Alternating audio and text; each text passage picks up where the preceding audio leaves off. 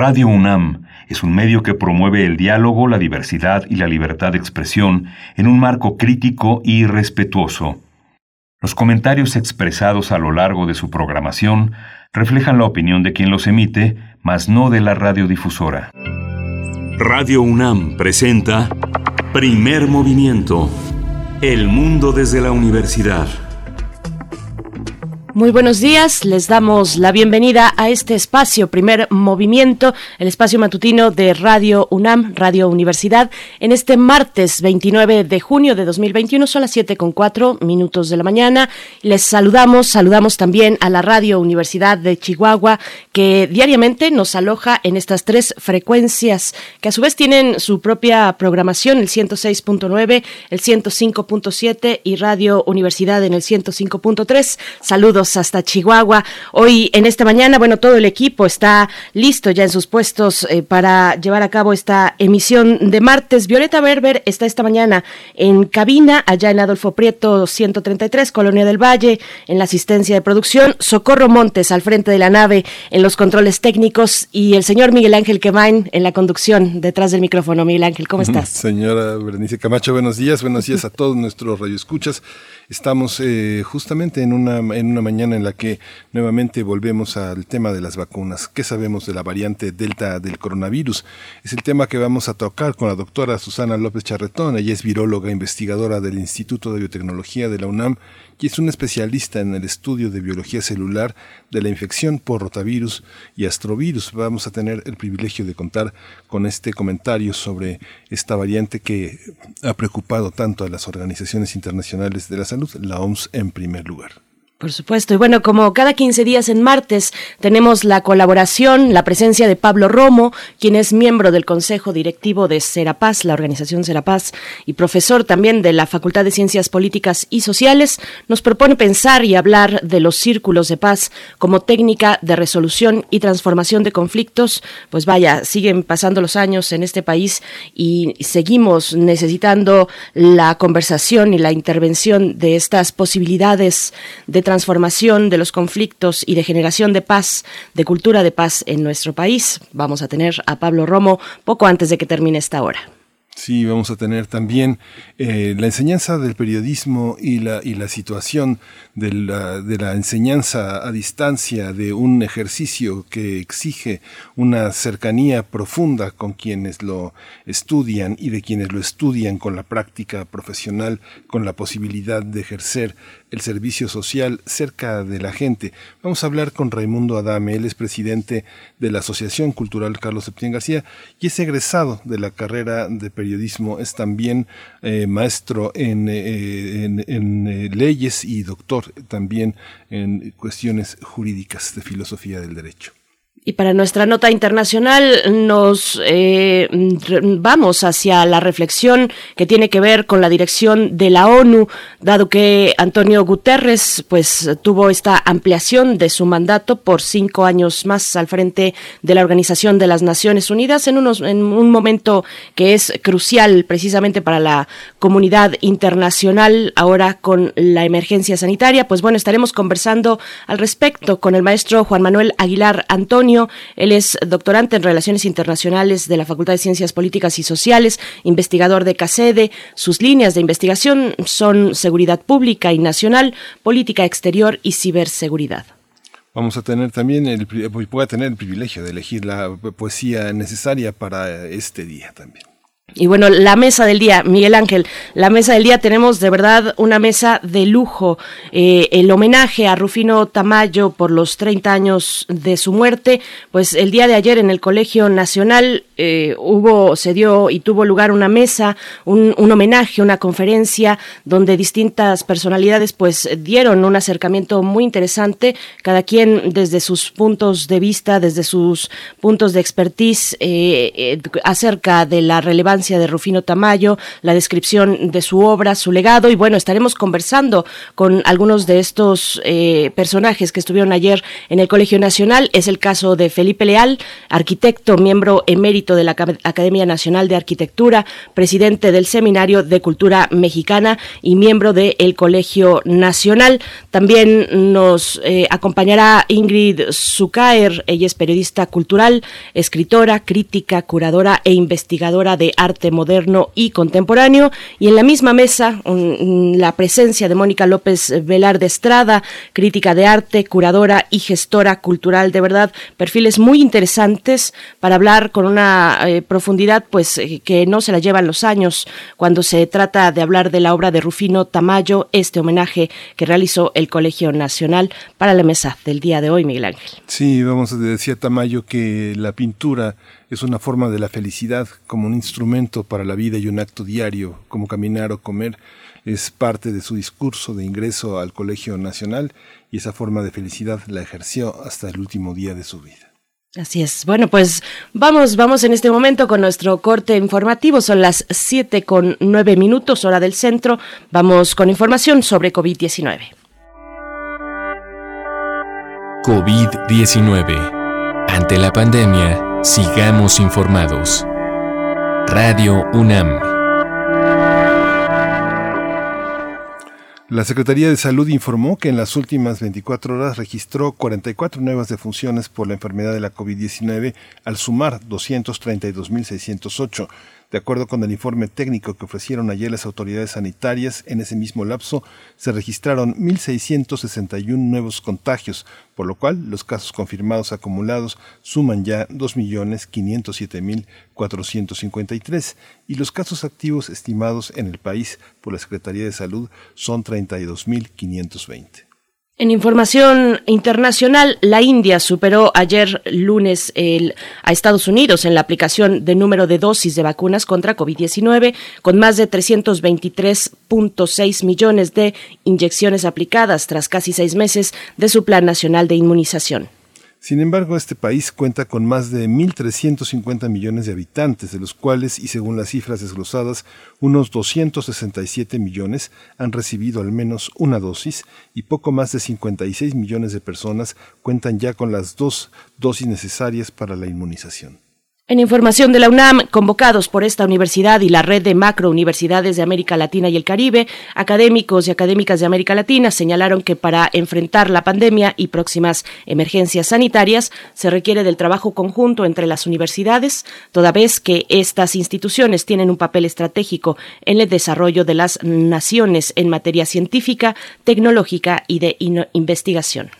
Estos especialistas expusieron la situación de sus naciones frente a la pandemia y plantearon propuestas para atenderla de manera coordinada en el marco del seminario a distancia La vacunación contra COVID-19 en América Latina, hechos, proyectos y alternativas.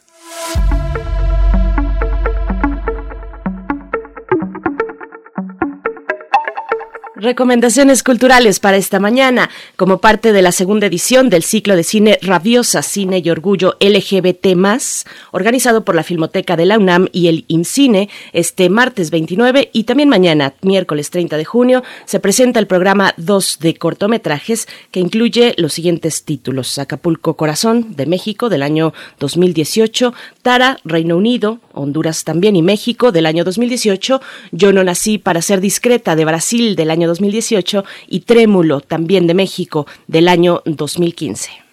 Sí, cortometrajes interesantísimos que se suman también al programa de cortometrajes también de, la, de la cuestión LGBT, más que, que están también en Docs MX. Este programa de cortometrajes también va a estar disponible en la plataforma Filmin Latino, www.filminlatino.mx. Y bien, bueno, vamos con música, pero antes invitarles, por supuesto, a que envíen sus comentarios en redes sociales, en las redes sociodigitales de Primer Movimiento, arroba P Movimiento en Twitter, Primer Movimiento UNAM en Facebook. Son siempre bien recibidos y esperados por nuestra parte sus comentarios. Vamos a ir con música. El pasado 27 de junio se cumplieron años, fue el aniversario del lanzamiento de esta canción. Es un icónico sencillo de Joy Division Love Will Tear Us Apart. Su vocalista Ian Curtis, bueno, lo sabemos, ¿no?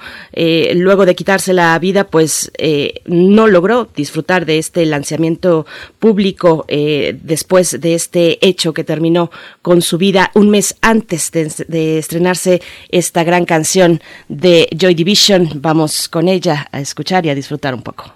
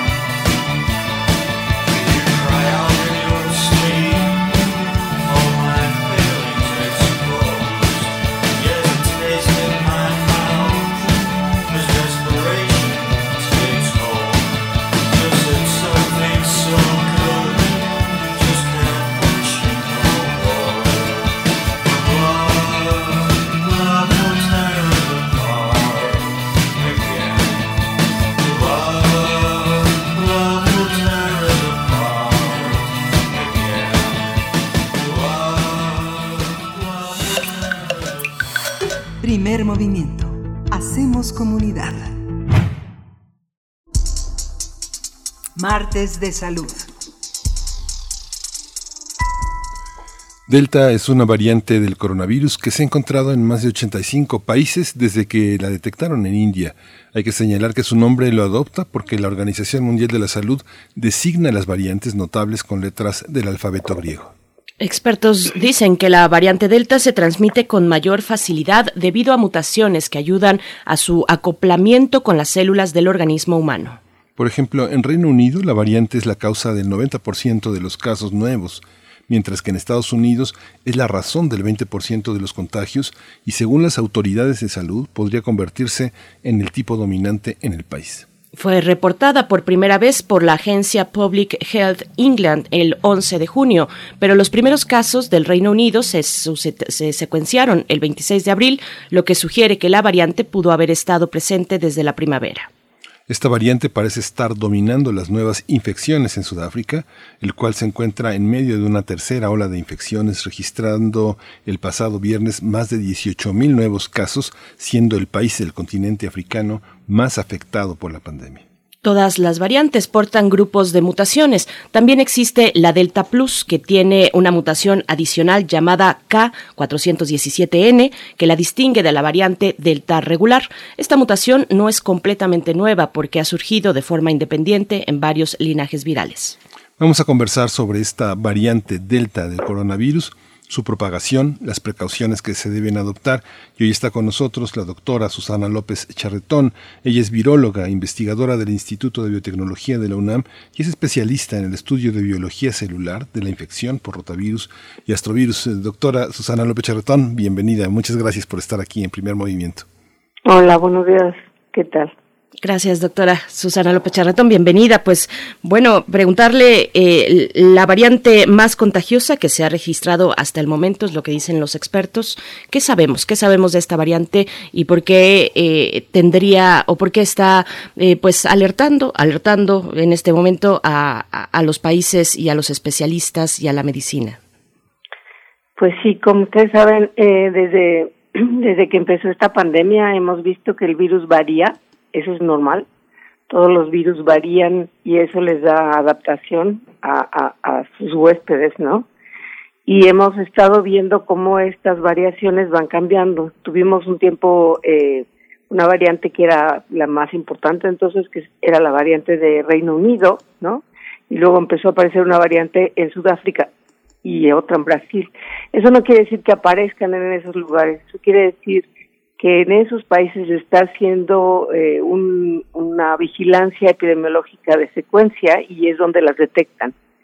Eh, en donde las estamos viendo es donde se están detectando, no es que no estén, sino que hay que tener un programa de secuenciación para revisar, digamos, los cambios que ustedes hablaron hace rato de las variantes. Entonces esta es la, digamos, la que más, eh, más recientemente ha aparecido causó la, eh, pues digamos, este ruido tan grande en India, desafortunadamente, donde, donde eh, ha, habido una gran cantidad de enfermos y, fallecidos. Y pues, como es lógico, no estamos en un mundo estático, nos estamos moviendo nosotros o cosas o cosas que se transportan y de esa manera pues ya está básicamente en todo el mundo. Es, es una variante del mismo virus del, del SARS-CoV-2. Entonces esta hay una parte de las cosas son invisibles mientras no tenemos los instrumentos para verlas. Esta parte, si esta variante está en México, se detecta ya por sus características sobre el ser humano ya en términos de hospitalización o de atención clínica. ¿Es así? No, en realidad eh, lo que puedes ver es por secuencia. Estas variantes, hasta ahorita afortunadamente no hay ninguna que tenga eh, efectos sobre la gravedad de la enfermedad. Mm. Afortunadamente, lo que se ha visto y se ha podido demostrar es que todas estas variantes se han ido adaptando a ser, digamos, más transmisibles, son más contagiosas.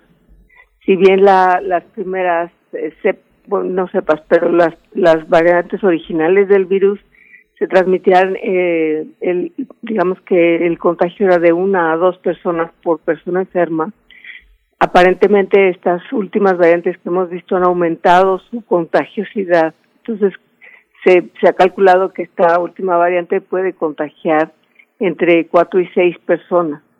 Son más transmisibles, pero todavía no, no se demuestra que sean más graves.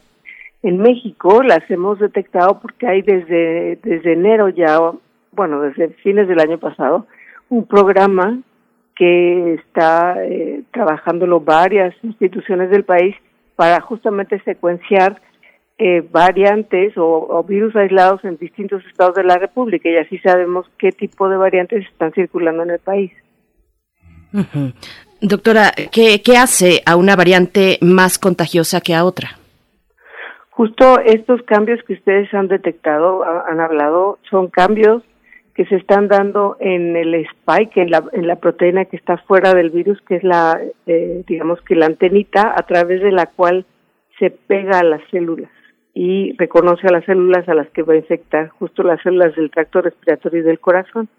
Entonces, eh, ha habido cambios en esa región que la hacen que se pegue mejor a las células que va a infectar. Entonces, con menos virus, digamos, con menos eventos de choque entre el virus y sus células huésped, eh, infecta. Entonces, eso las hace más contagiosas. Eso es ventajoso, digamos, para el virus, y entonces se fijan ese tipo de cambios. Todo el tiempo está cambiando el virus, pero se fijan aquellos cambios que le dan cierta ventaja. Y en este caso, el, el, poderse unir con mayor facilidad, digamos, a, las células a las que puede infectar, le está resultando ventajoso. Las células que infecta un virus eh, tienen que ver con ciertas funciones del organismo humano. Usted, como señala ahorita, corazón y tracto respiratorio son las más frágiles. ¿Hay algunas otras variantes del virus que también hayan afectado otras situaciones fisiológicas?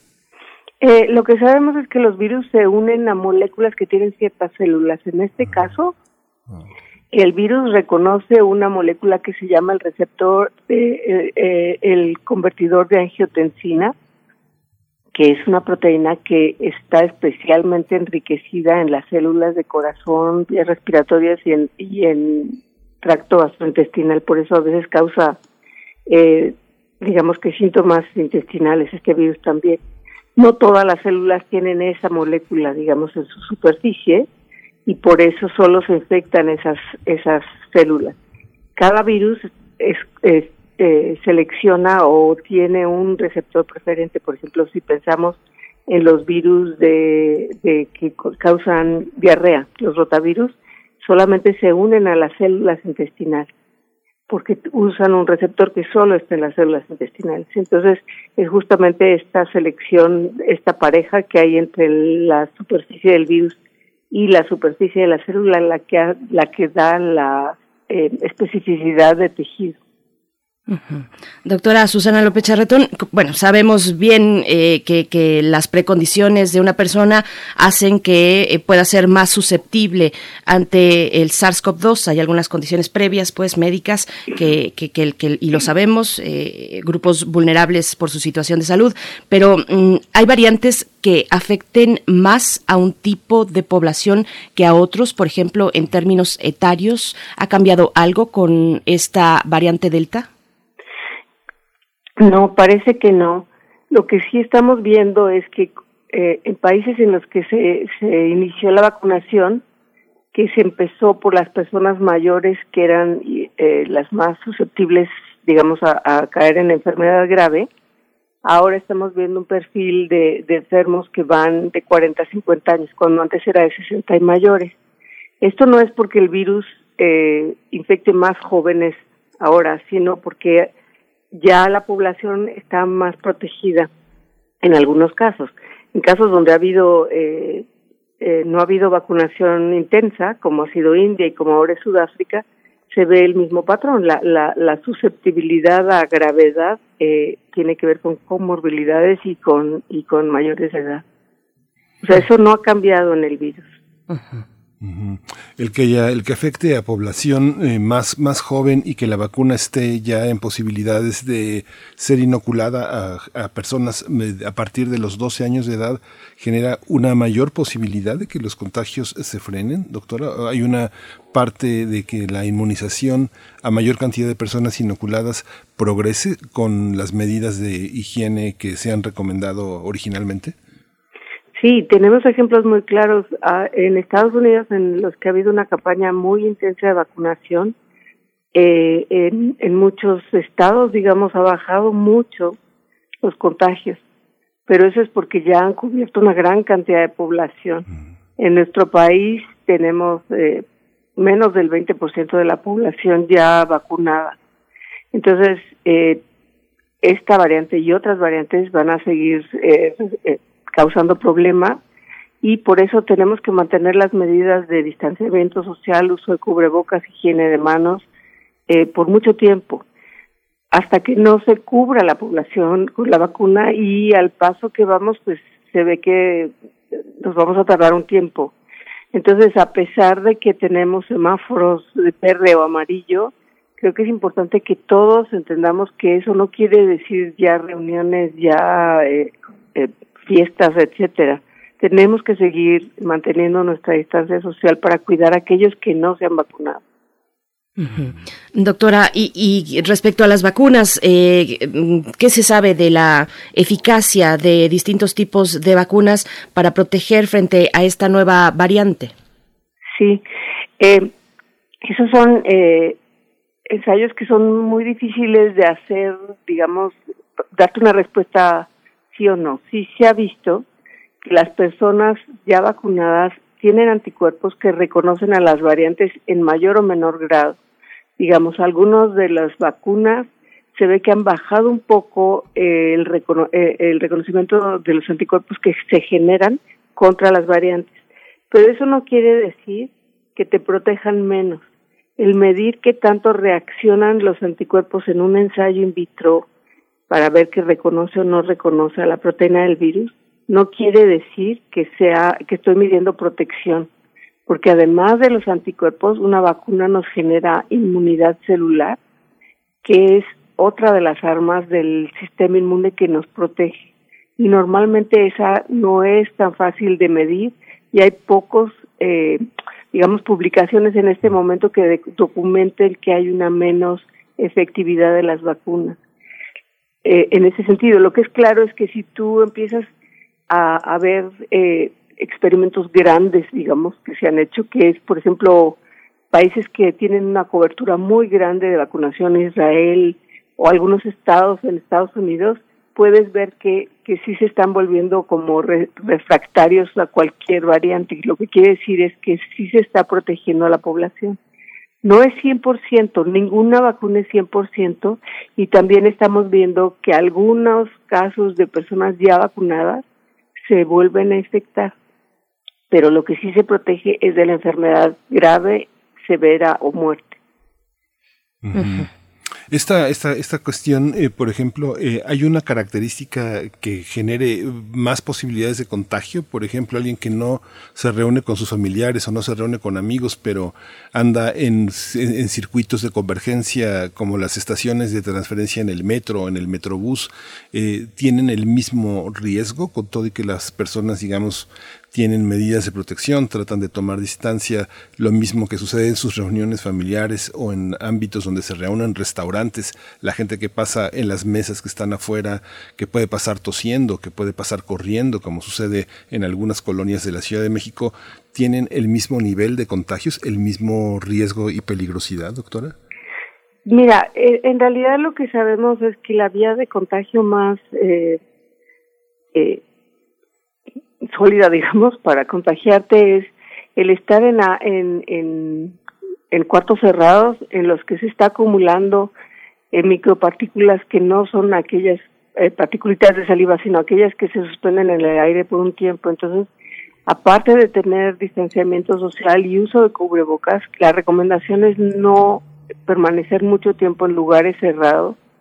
Cerrado. En aire libre no parece ser que sea fácil contagiarte a pesar de que pase alguien corriendo. La realidad es que no es que traigan una nube gigantesca de virus alrededor, ¿no?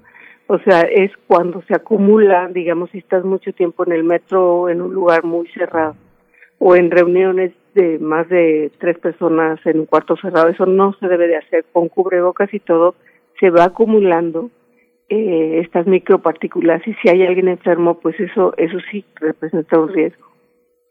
Doctora, eh, los aumentos de casos eh, de esta enfermedad en algunos países se, se, relacionan o se relacionarían en este momento también con la relajación de las, de las medidas eh, o, qué porcentaje hay, digamos, de, de, los contagios que tengan que ver con la relajación de, de, medidas ante la llegada de las vacunas, por un lado, y por otro también la aparición de esta variante que es más contagiosa. Sabemos, ¿qué sabemos sobre esa información?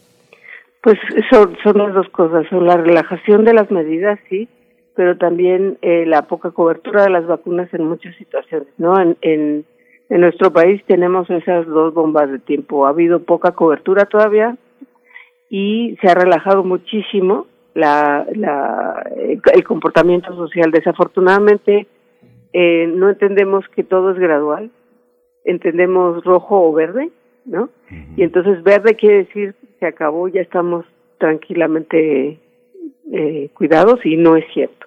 O sea, tenemos que seguirnos cuidando. Tenemos baja cobertura y eh, hay, hay variantes más contagiosas. Eso quiere decir que no, no podemos bajar la guardia, no nos podemos descuidar si no estamos vacunados. El caso más cercano ahorita es Sudáfrica, por ejemplo, en el que tienen muy baja cobertura y están teniendo un pico, un tercer pico muy fuerte de epidemia.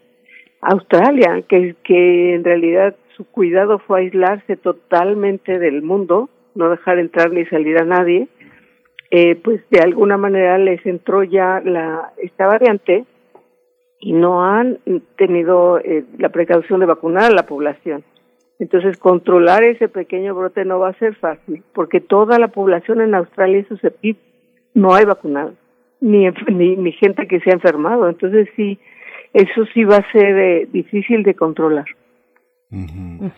Desde, la, desde el mirador que usted tiene, doctora, hay una, hay una parte que seguramente desde su percepción reclama esa interacción de, de distintas disciplinas, disciplinas, el ejercicio de la gobernanza, la epidemiología, eh, la, las, las, formas de control hospitalario, la, la, la evaluación clínica. ¿Cómo siente usted que estamos en relación al, al, mundo. Hay puntos en común que debemos de tomar como lección, como una, una, una, ruta a seguir, y hay aspectos que justamente marcan un manejo adecuado de la, de la pandemia. Hijos, es que es súper difícil, o sea, uh -huh. porque uh -huh. somos, además, cada país tenemos caracteres muy diferentes, ¿no? Mientras hay países que están acostumbrados a ser obedientes con sus gobiernos y muy disciplinados.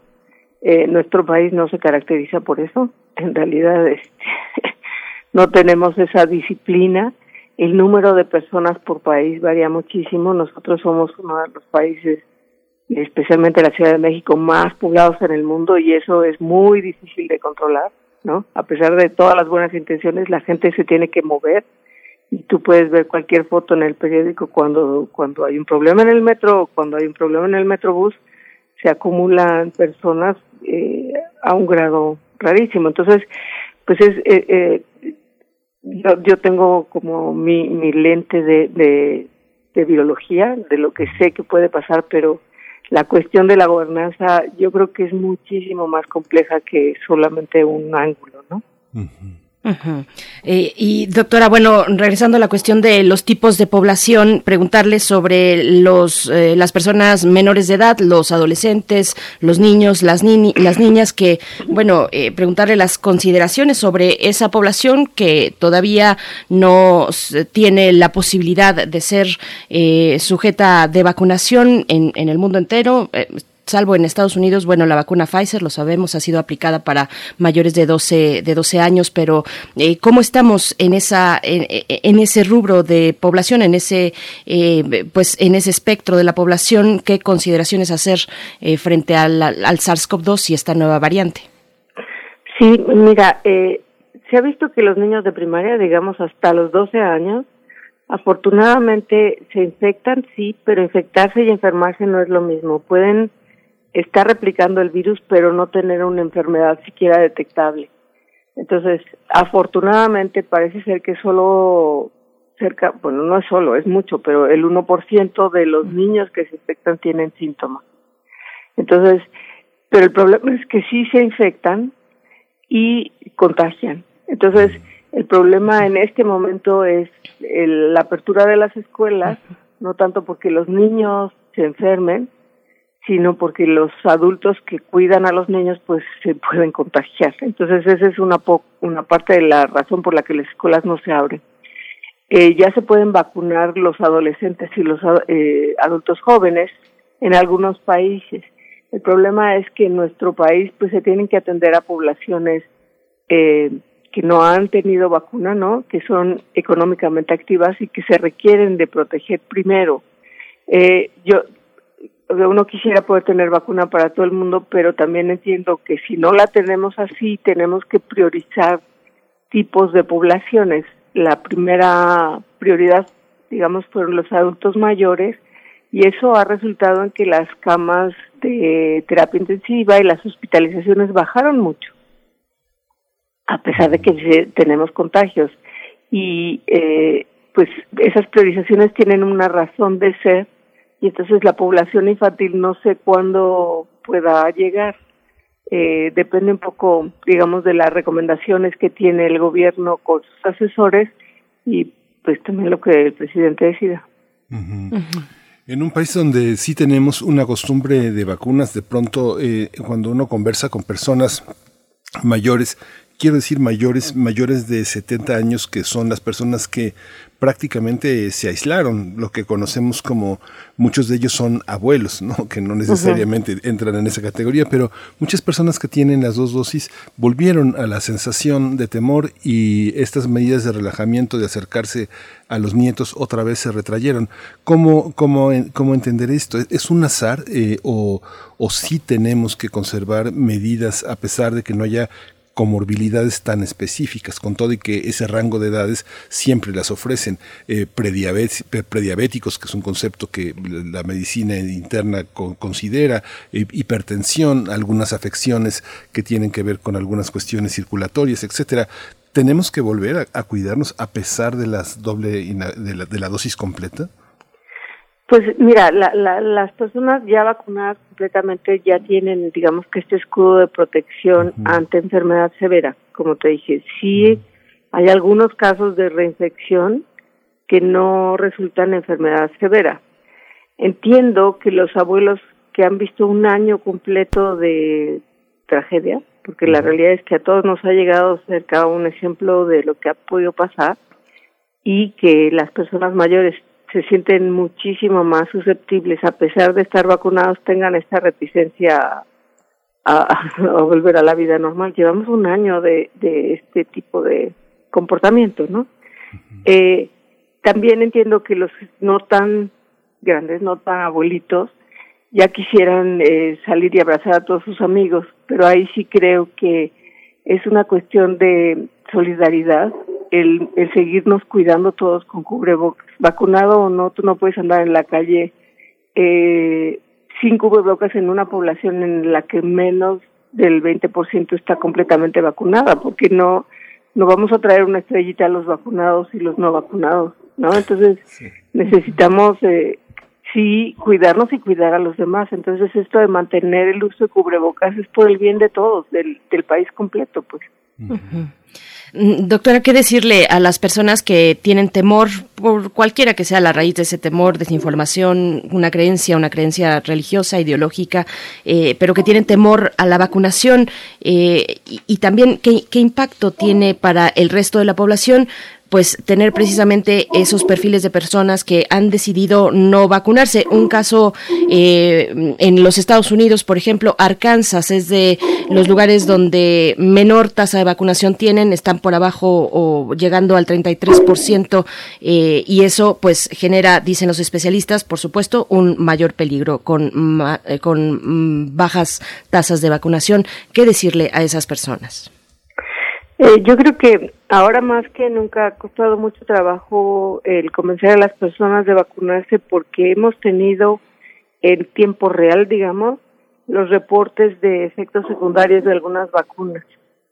Y eso atemoriza, ¿no? El oír que una vacuna puede causar un choque anafiláctico suena terrible, ¿no? Y eso eh, como que apoya los temores de muchas personas. Yo lo que diría es que eh, lo malo de las noticias es que no nos ponen el contexto el total. Un choque anafiláctico eh, por una vacuna se ha visto en una en cien mil o doscientas mil personas. Eh, un problema de coagulación es uno en medio millón de personas. O sea, son eventos rarísimos. Y la muerte ah, por vacunación, digo, perdón, por enfermedad puede llegar a ser el 1% de, de las de uno de cada 100 personas que se infectan puede morir. Entonces, el, el riesgo de, de un problema de vacunación versus el de una enfermedad severa y muerte, pues no tiene comparación. Uno en 100 a uno en 100 mil, pues no hay ningún, eh, no hay duda, ¿no? Para muchos de nosotros. En realidad, no tienes ningún riesgo al, al, al vacunarte materialmente. Y la otra es, este, pues si tú vives en una sociedad que no te importa a nadie alrededor, me parece que pues, puedes tomar decisiones personales de cualquier tipo, ¿no? puedes decir yo no me voy a vacunar porque yo tengo miedo.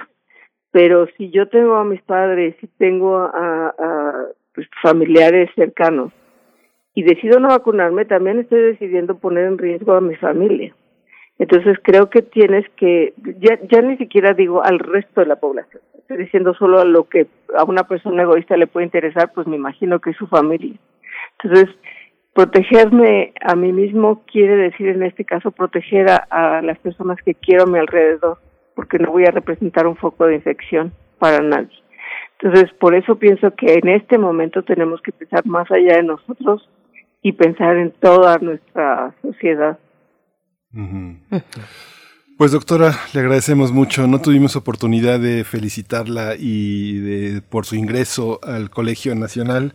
Está a disposición la simplicidad de los virus, nos abre las puertas a la complejidad de la biología, que fue parte de, fue, fue su conferencia de ingreso el 29 de marzo pasado. Le agradecemos siempre su generosidad, su claridad, esta actitud tan, tan, tan poderosa, tan positiva que siempre tiene hacia nuestros radioescuchas. Susana López Charretón, muchas gracias por esta, por esta conversación. No, hombre, muchas gracias a ustedes, con mucho gusto. Gracias. Gracias, doctora Susana López Charretón. Ella es viróloga, investigadora del Instituto de Biotecnología de la UNAM y especialista en el estudio de biología celular de la infección por rotavirus y astrovirus. Vamos a hacer una pequeña pausa musical. Miguel Ángel, ¿qué vamos a escuchar? Vamos a escuchar de Terraz Martin, Freeze Tag.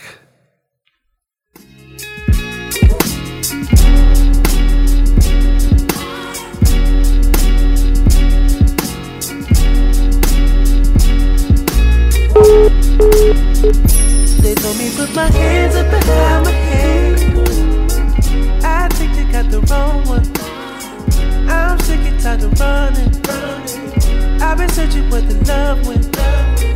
I've been looking for the dove, and they told me if I move, they gon' shoot me dead. But I think I'm about to go.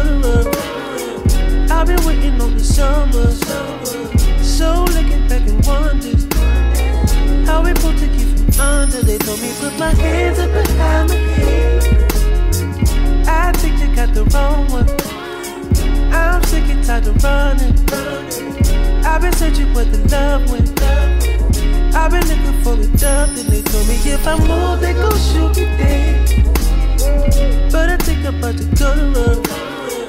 I've been waiting on the summer, so looking back and wonders how we pulled to keep under. They told me put my hands up behind my head.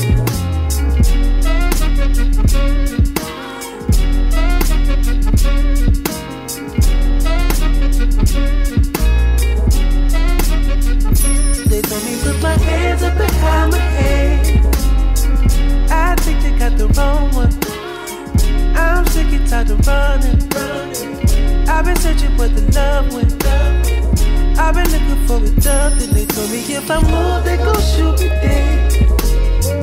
But I think I'm about to go to. I've been waiting on the summer, so looking back and wonders how we pulled to keep from under. They told me put my hands up behind my head. I think they got the wrong one. I'm sick and tired of running. I've been searching where the love went.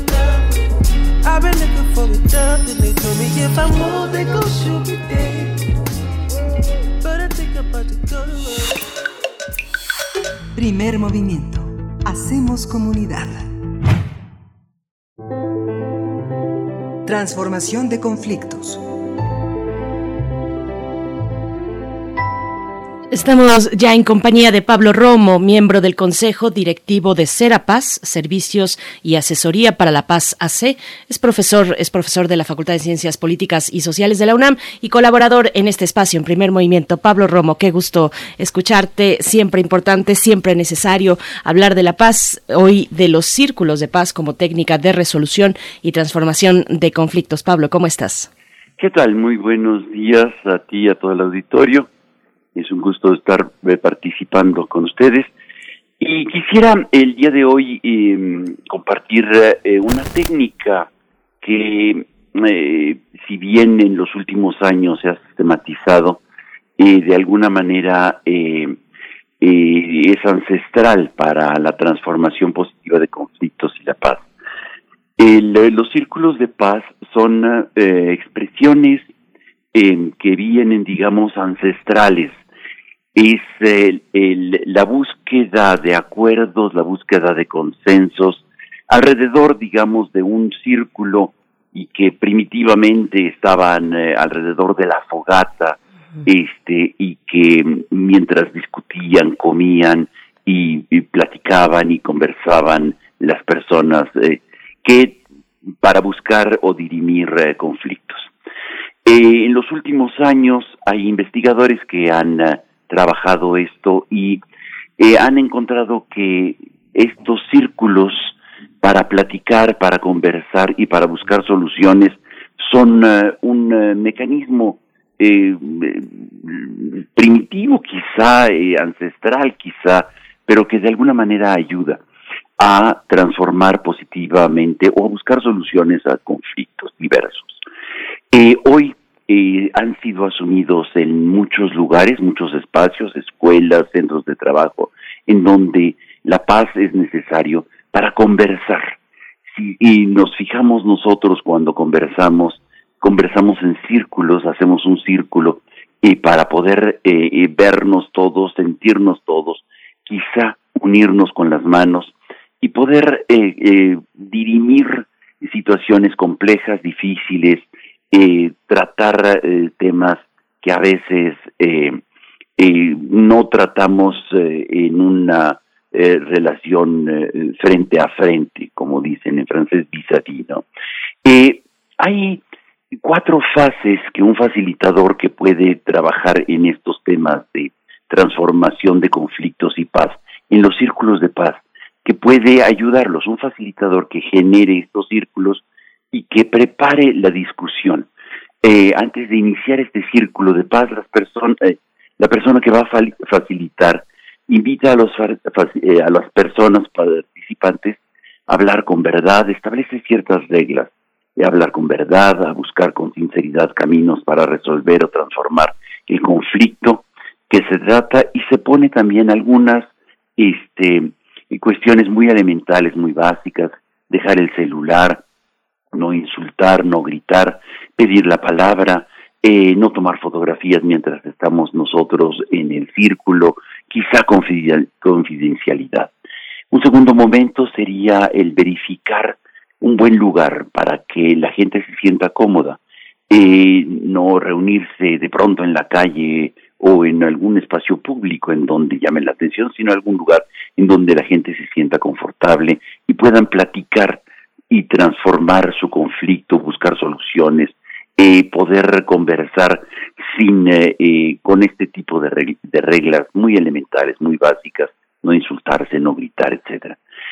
este lugar tiene que ser un lugar, digamos, privilegiado, un lugar este sereno, un lugar en donde se pueda conversar.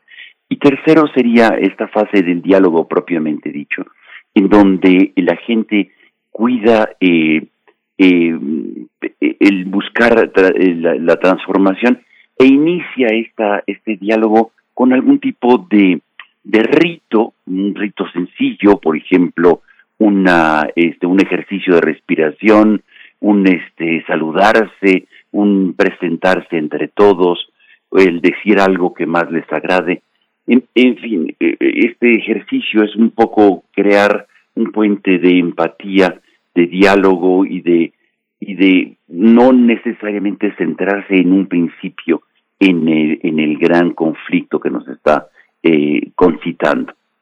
Y el cuarto es, una vez que haya algún tipo de pistas que puedan eh, alcanzarse a través de pequeños puntos de acuerdo, e ir generando eh, el facilitador una discusión, decir, bueno, al menos ya alcanzamos esto, vamos a seguir eh, discutiéndolo, y si no da para más en ese momento de diálogo, de discusión, de encuentro entre las personas, quizá eh, citarse para otra ocasión y terminar ese círculo de paz con una eh, algún tipo de nuevamente de ritual, de ceremonia, un abrazo, un saludo, un gesto de de, no sé, de respiración quizá que pueda eh, a todos eh, generar un, un, momento común para poder em, eh, terminar y cerrar ese momento, digamos, de encuentro.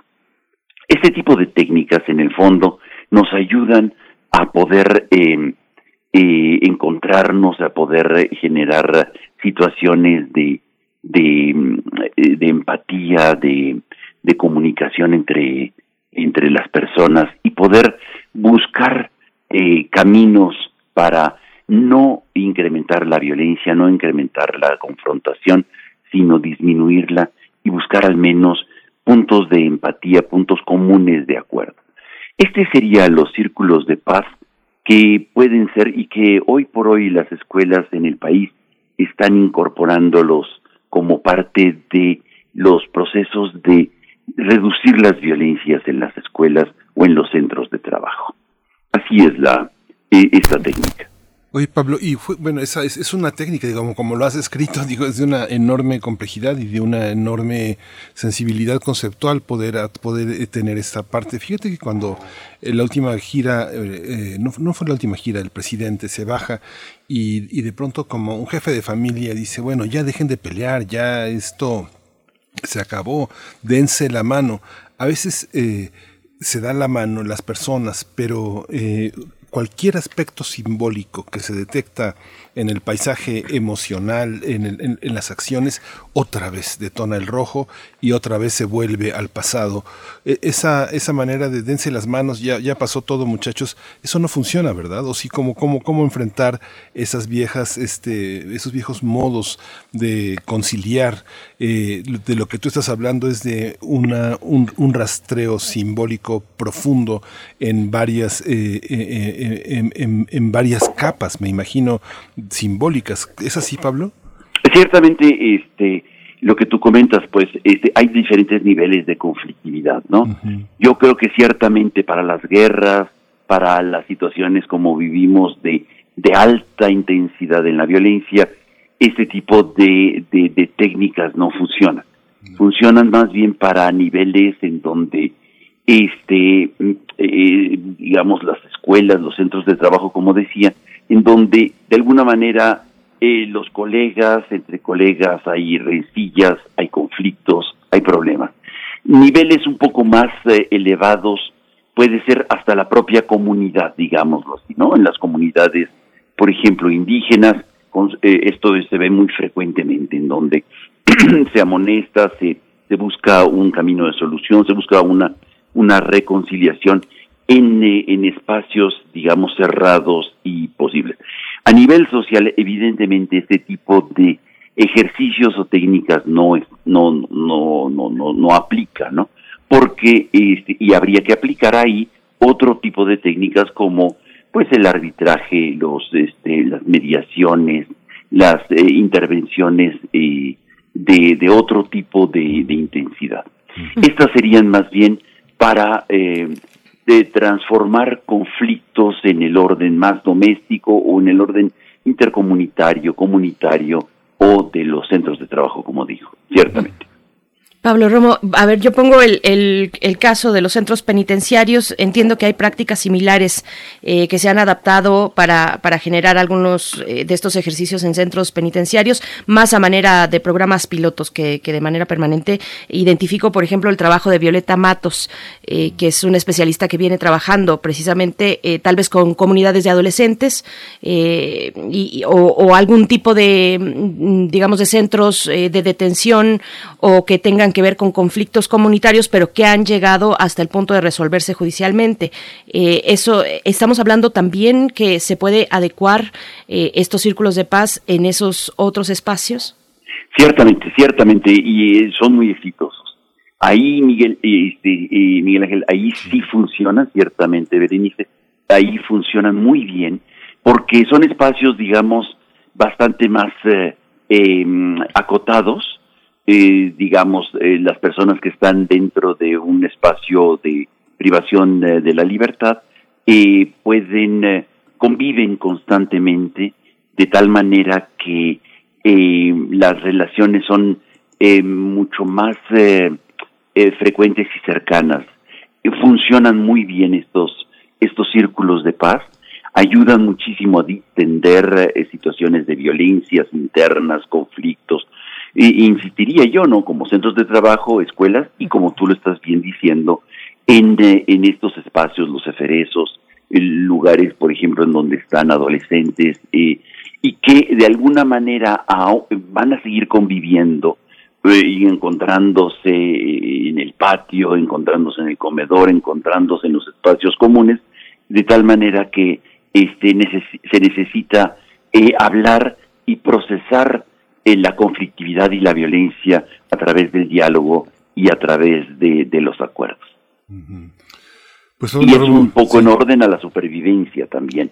El, el, ejemplo extremo de, bajarse del vehículo y, saludar y darse la mano, pues es, es, muy bonito, pero no funciona en realidad este así, porque no hay un seguimiento, no hay un facilitador que verifique el acuerdo, no va a haber este un, una, eh, una relación constante, de tal manera que estas cosas no funcionan así. Hay cursos, cursos completos eh, para facilitadores, precisamente para capacitar a personas ¿no? que, quieran involucrarse con distintos perfiles. Además, eh, Pablo Romo, desde psicológicos, pedagógicos, antropológicos, en fin, eh, hay una toda hay una gran variedad de perfiles que se involucran en estos ejercicios para llevar pues posibilidades de resolver conflictos a estos espacios. Pues te agradecemos, como siempre, Pablo Romo, te, te enviamos un fuerte abrazo y en 15 días nos volvemos a encontrar. Muy bien, hasta luego. Gracias. Felicidades en este momento de, transformación de conflictos, búsqueda de paz. Gracias. Muchas gracias. gracias Pablo. Vaya que nos pues hace falta, Miguel Ángel. No, sí, despedimos a la Radio Universidad de, Chihuahua en esta primera hora de primer movimiento.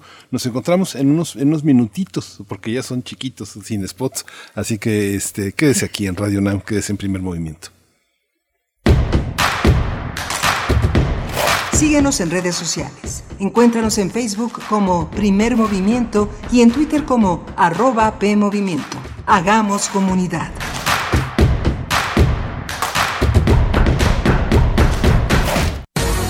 Lo social, lo político, lo económico, lo cultural son fenómenos que nos competen a todas y a todos.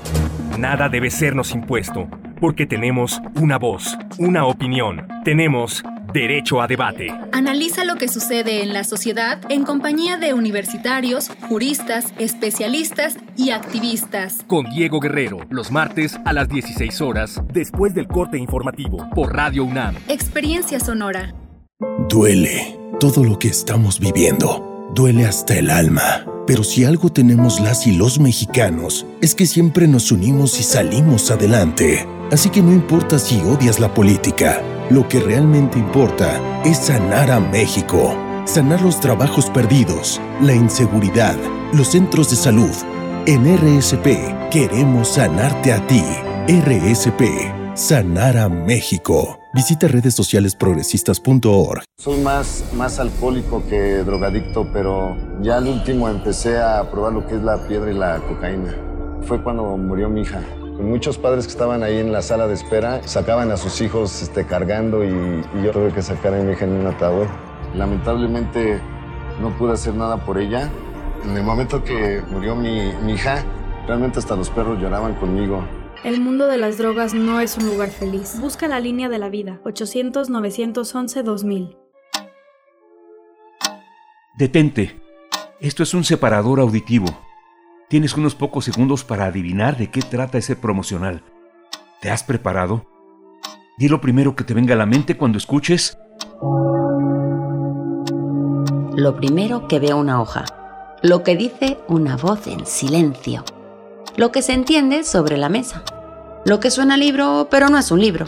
Lo que saben las palabras. Próximamente en Radio UNAM.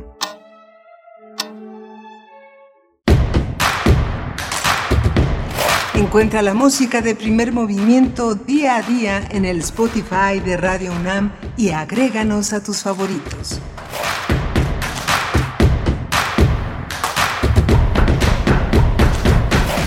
Hola, buenos días. Son las 8 de la mañana con dos minutos. Regresamos aquí a primer movimiento.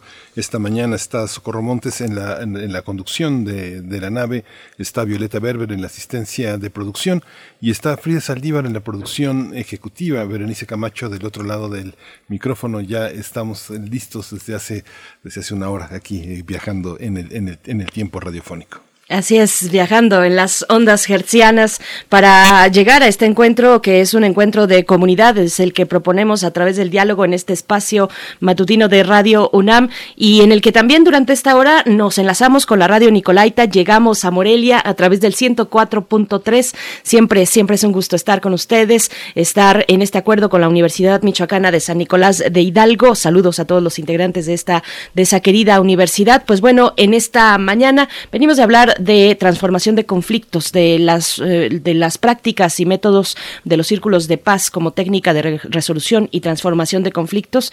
Esta propuesta que nos hace, que nos hizo Pablo Romo en eh, la hora anterior, Pablo Romo, integrante del Consejo Directivo de Serapaz, y también hablamos de la variante Delta del coronavirus, algunos aspectos eh, pues que destacan en esta, en el surgimiento de esta variante, ya no tan nueva, pero finalmente la más reciente de aparición dentro del espectro de las variantes del SARS-CoV-2. Estuvimos conversando con la doctora Susana López Charretón, viróloga, investigadora del Instituto de Biotecnología de la UNAM. Así es que, bueno, por delante tenemos eh, todavía, mm, bueno, respecto a la cuestión de los círculos de paz, por aquí nos dice Refrancito que le mandamos los buenos días, dice, le pregunta al maestro Pablo Romo si esos eh, círculos, esos ejercicios, se, será que se puedan hacer un círculo enorme en redes sociales, dice, no, ya es mucho pedir, pero qué útil en nuestro entorno inmediato. Así es, refrancito. Bueno, ahora cuando tenemos pues una comunicación que se despliega en redes sociales, eh, redes sociodigitales, donde no necesariamente el elemento humano es el que está mediando, sino que estamos a través de una pantalla fría que, que a veces se nos olvida que del otro lado posiblemente hay un humano.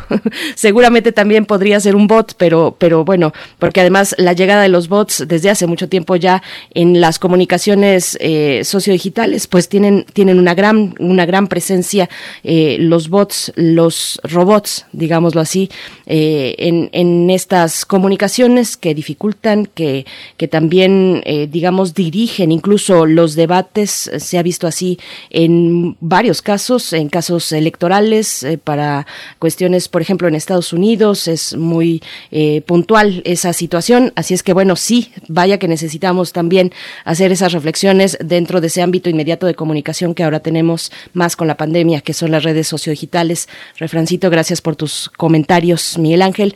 Pues bueno, vamos con lo siguiente. Vamos a tener mm, pues una hora muy interesante en información en estos momentos. Sí, vamos a tener, eh, vamos a conversar con Raimundo Muncio eh, Adame. Él es, eh, él es el presidente de, los directores de la Asociación de la Escuela eh, de Periodismo Carlos Septién García.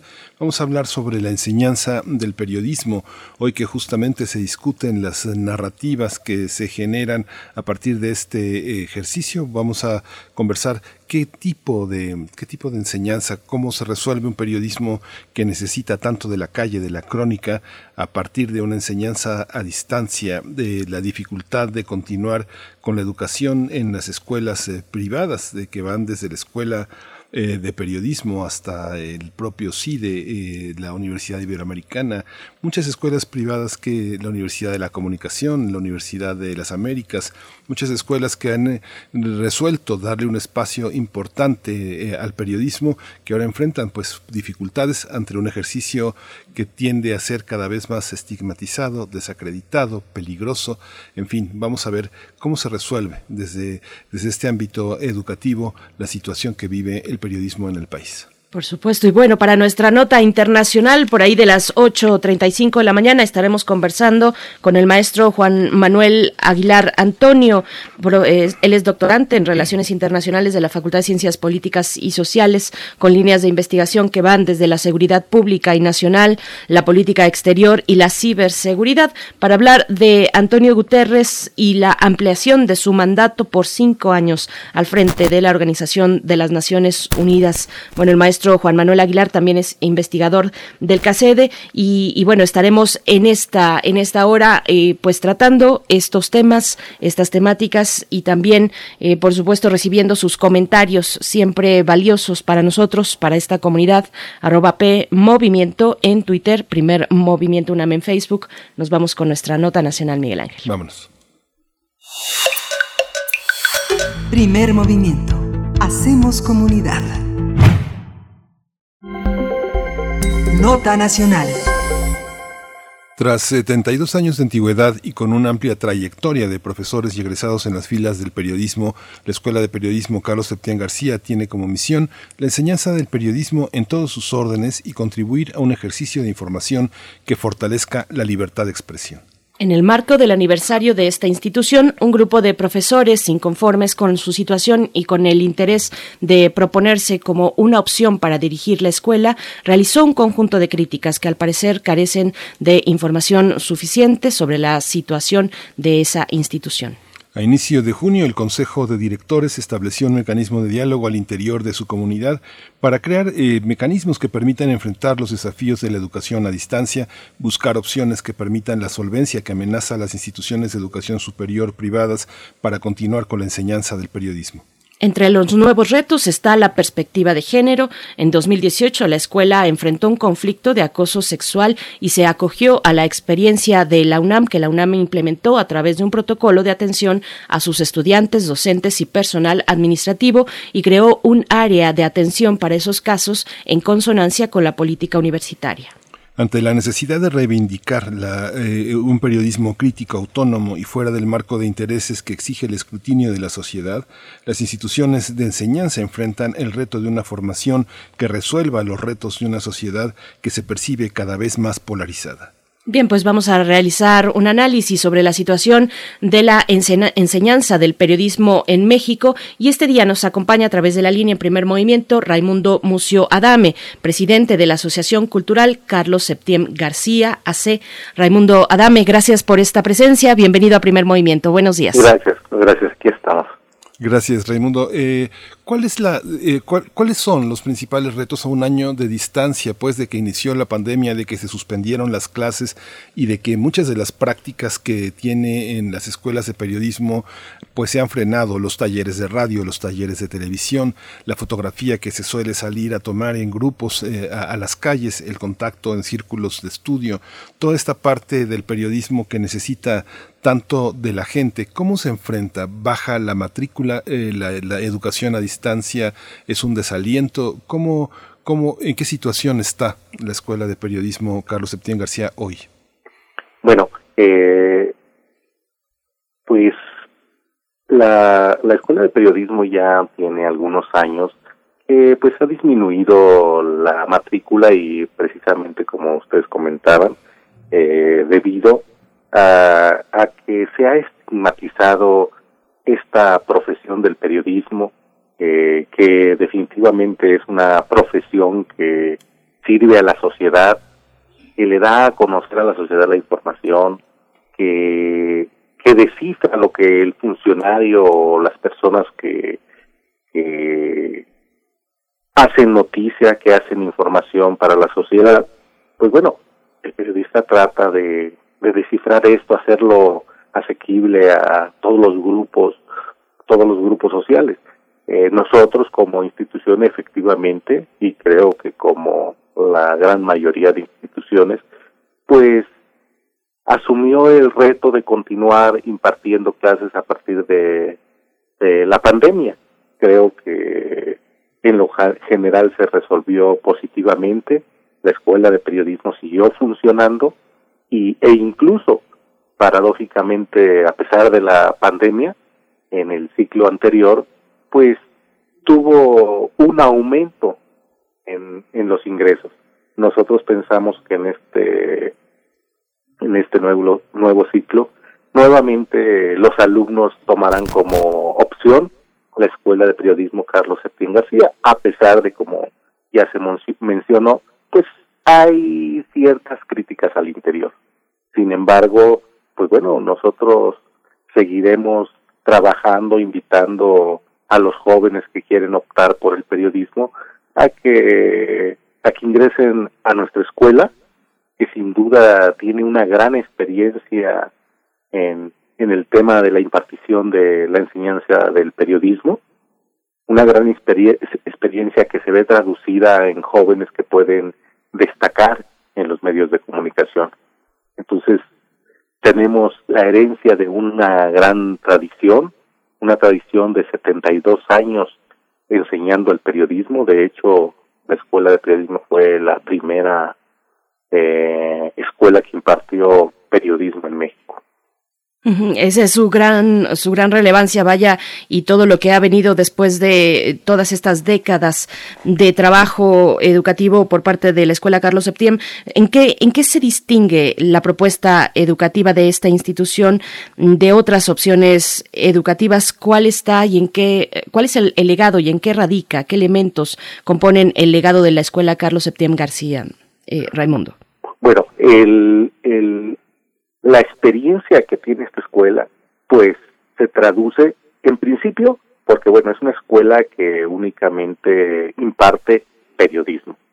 Todas las, eh, la, el, el mayor número de, de materias, pues están ligadas a lo que el, el periodismo va a ver en el campo de trabajo, como es la redacción, la ortografía, la crónica, la noticia, el diseño de, editorial, el, reportaje, todo lo que son los los géneros periodísticos. Entonces, un, un alumno que egresa de la escuela de periodismo técnicamente pues está está preparado para actuar dentro del campo de trabajo.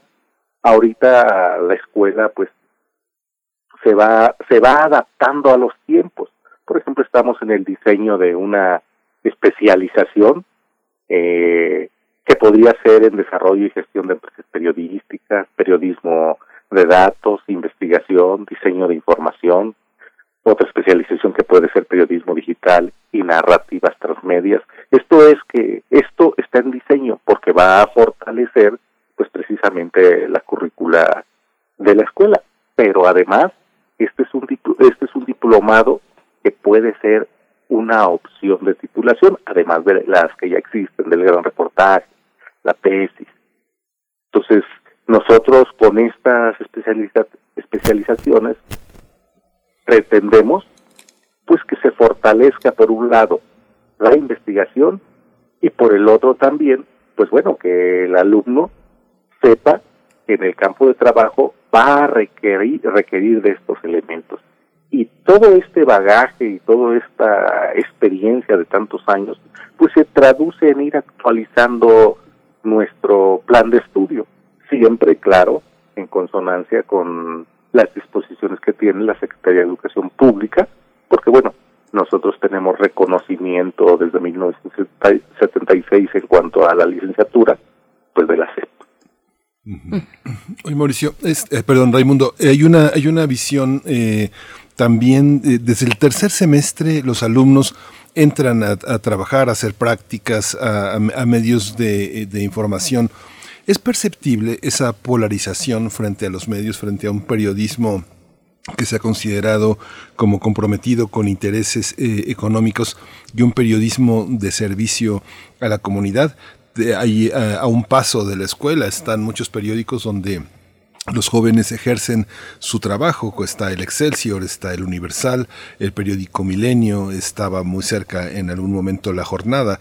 Eh, muchos hacen prácticas ahí, pero muchos se van al IMER. Hemos tenido alumnos eh, de la Septien en Radio UNAM, en, en eh, TV UNAM, en los medios públicos. ¿cómo, ¿Cómo es esta relación? ¿Cómo, ¿En qué, situación estamos? Hay un acento también fuerte en el periodismo deportivo, en el periodismo de espectáculos. ¿Cómo viven los jóvenes hoy en la escuela este, este clima aparentemente polarizado, que yo siempre lo he vivido polarizado, pero parece que hoy es aún más. Eh, ¿Se nota en la población estudiantil? Mira, bueno, este, en efecto, el estudiante de la escuela de periodismo se ha caracterizado porque incluso muchos ingresan a nuestra escuela, y bueno, esto ya es de tiempo atrás, ¿no? Cuando ya eh, lleva una práctica del periodismo, cuando ya muchos están integrados en algún en algún medio de, información.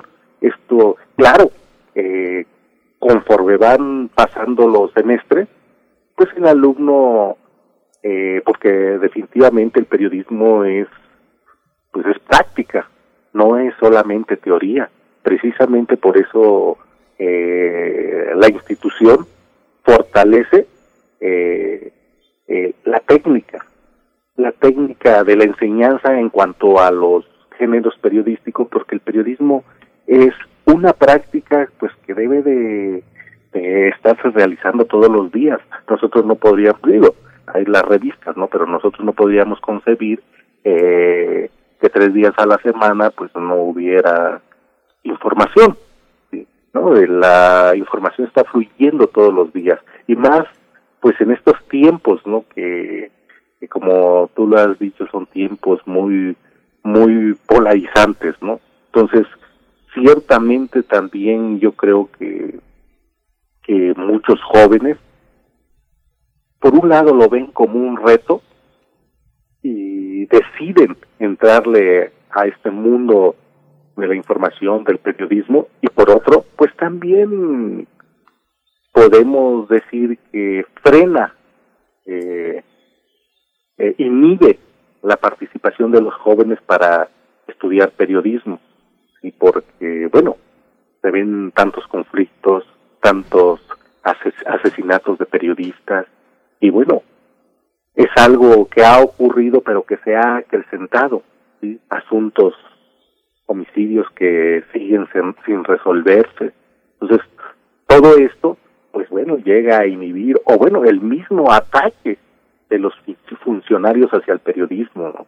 Entonces, evidentemente un periodista no es no es la misma fuerza que tiene el poder del del presidente, por decirlo así.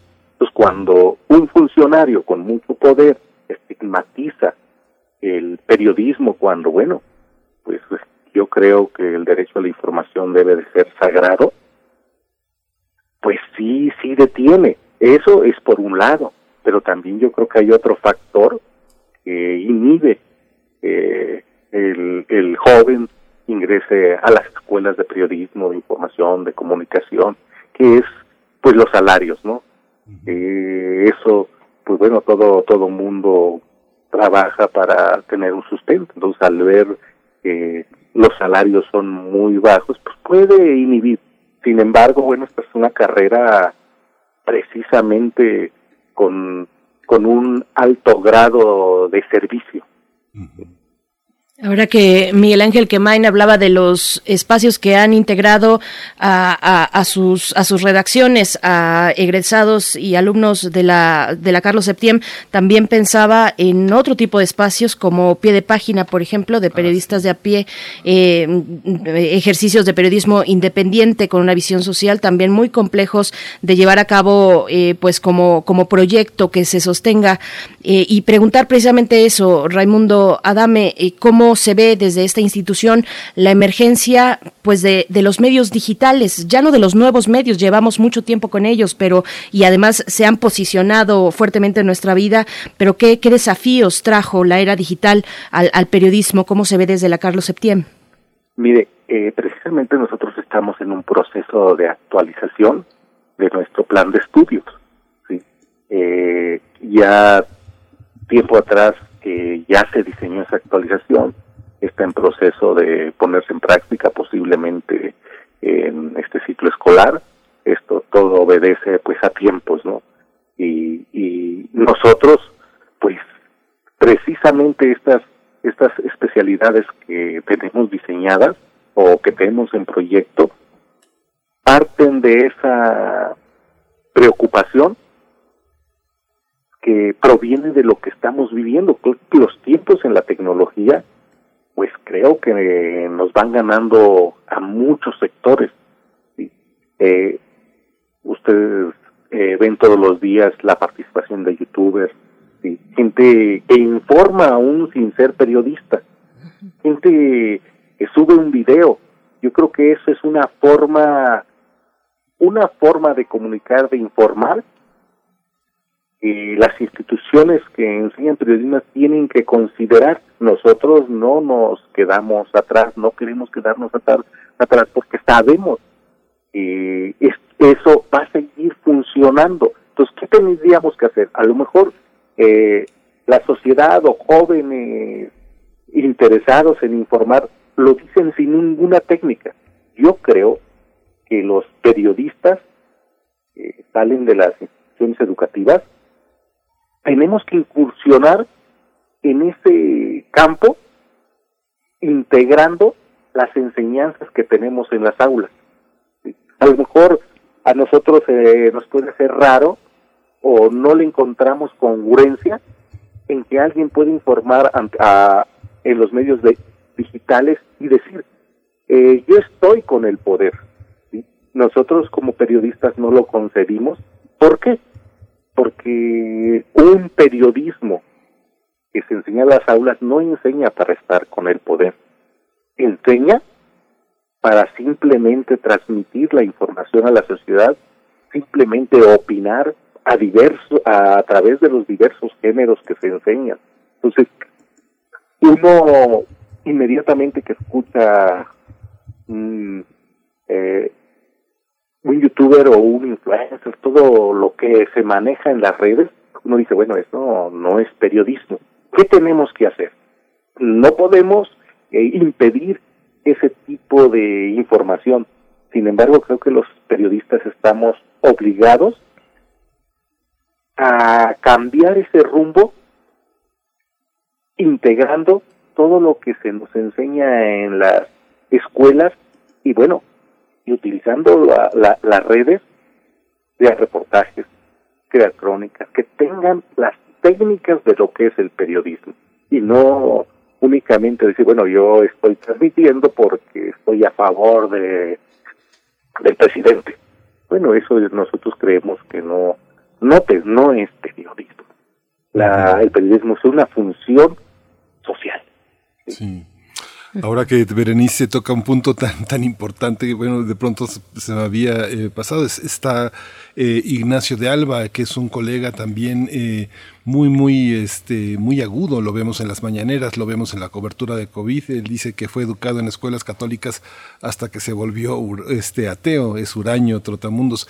Hay una parte de la juventud que tiene que ver también con su valentía, pero también hay una, una enorme madurez. Rosa Isela, eh, justamente la secretaria de, de, Seguridad, Rosa Isela Rodríguez, egresó de la Escuela de Periodismo, se encargó de una sala de prensa en la Asamblea, cuando era Asamblea, Rivelino Rueda de MX, pero hay una parte ahora que Berenice toca este tema, yo recuerdo que eh, hubo una, una especie como de, de, graduación técnica con la Universidad Autónoma de Hidalgo, donde muchos de los periodistas que ejercían el, que ejercieron el periodismo durante más de 20 años tuvieron la oportunidad de graduarse eh, en la educación superior ¿Por qué no hay una escuela de periodismo como la Septien capaz de acoger eh, en su seno a periodistas eh, de otros estados que han tenido, no han tenido la oportunidad de tener una formación universitaria de, periodismo? ¿Es posible replicar un ejercicio como el de la Septien en otros estados? ¿Existe ese proyecto, Raimundo?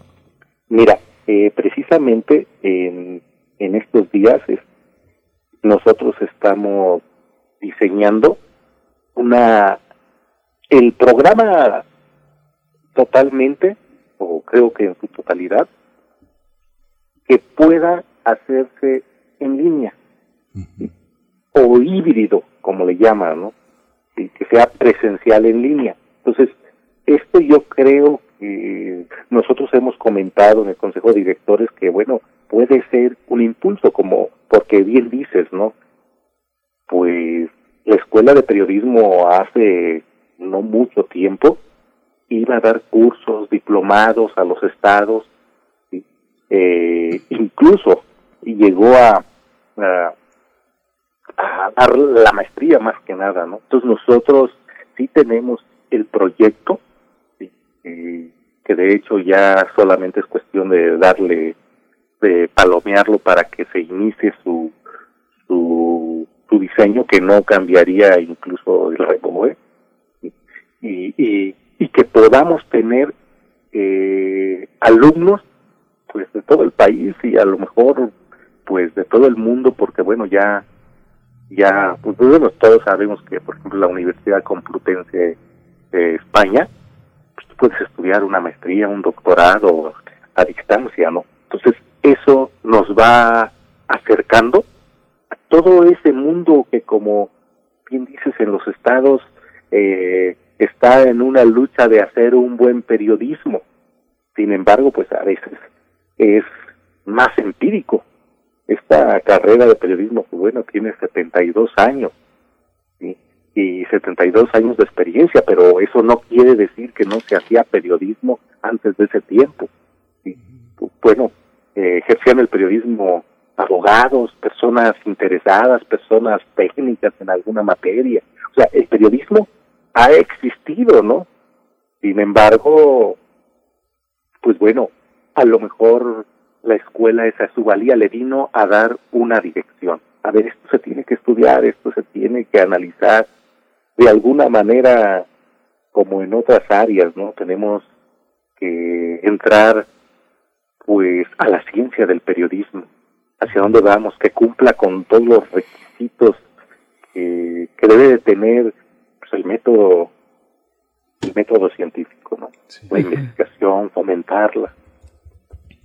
Estamos conversando con Raimundo Adame, presidente de la Asociación Cultural Carlos Septiembre García AC, y estamos hablando, bueno, de este momento crítico que tiene, eh, pues, muchas raíces, eh, no solamente la que vino con el nuevo, con el cambio de gobierno, ya no tan nuevo, estamos a mitad de este, de este gobierno y de esta propuesta de gobierno que ha traído la 4T, pero que también tiene que ver, eh, digamos, la crisis en el periodismo con muchos otros elementos, pero me fijo en este. Eh, Raimundo Adame, sobre los tiempos actuales, los tiempos políticos que se viven con, con la cuarta transformación, con eh, el, Ejecutivo Federal.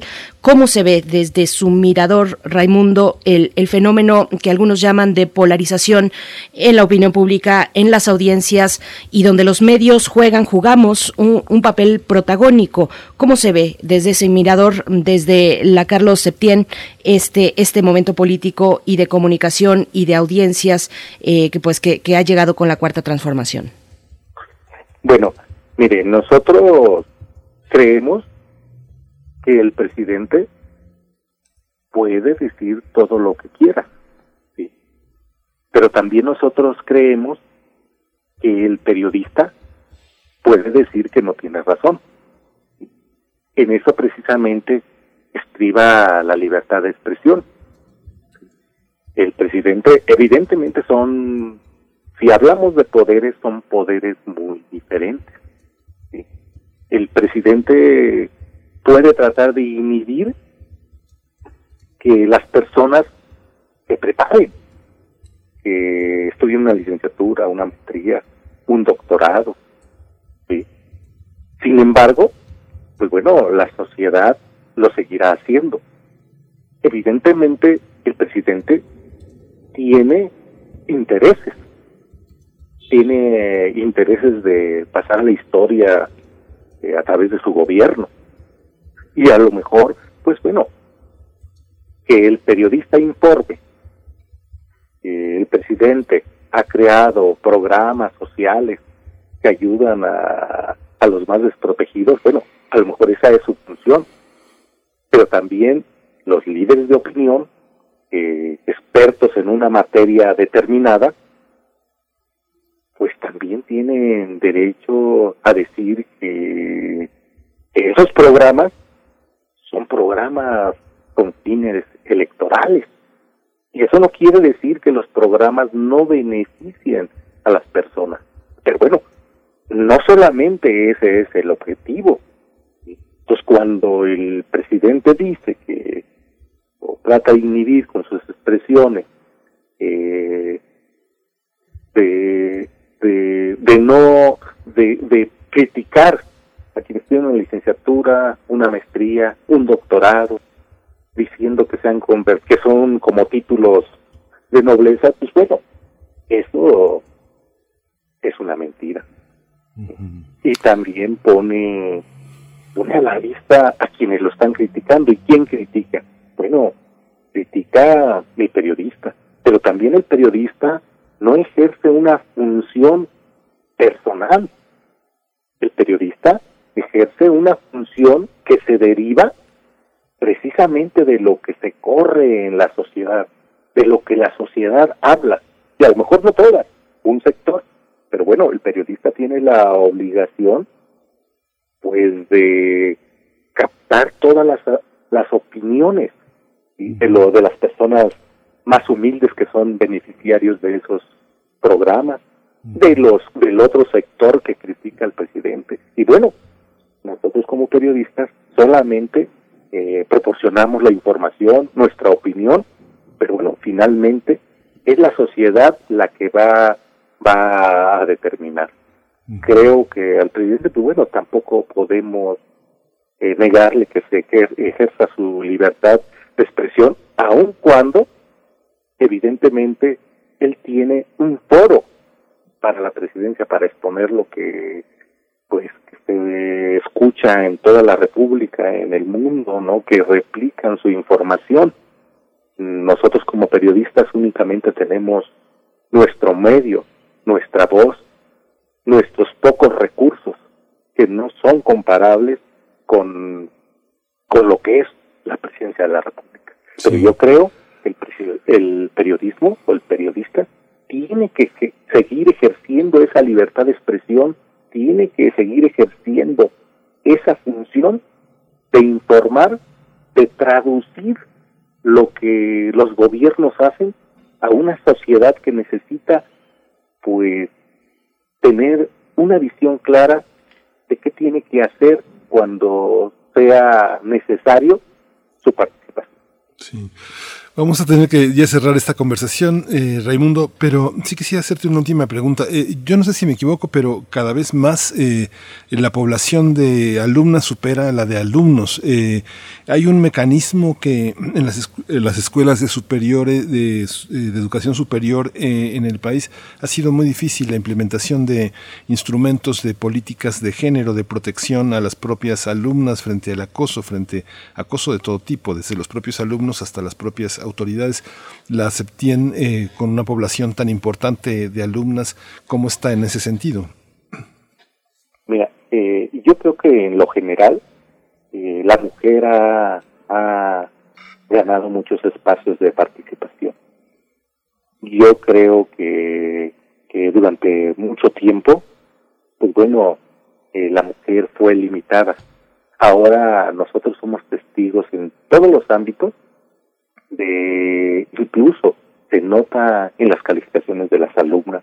Son personas muy dedicadas, son personas muy disciplinadas y, y bueno, la escuela de periodismo no, no escapa a ello.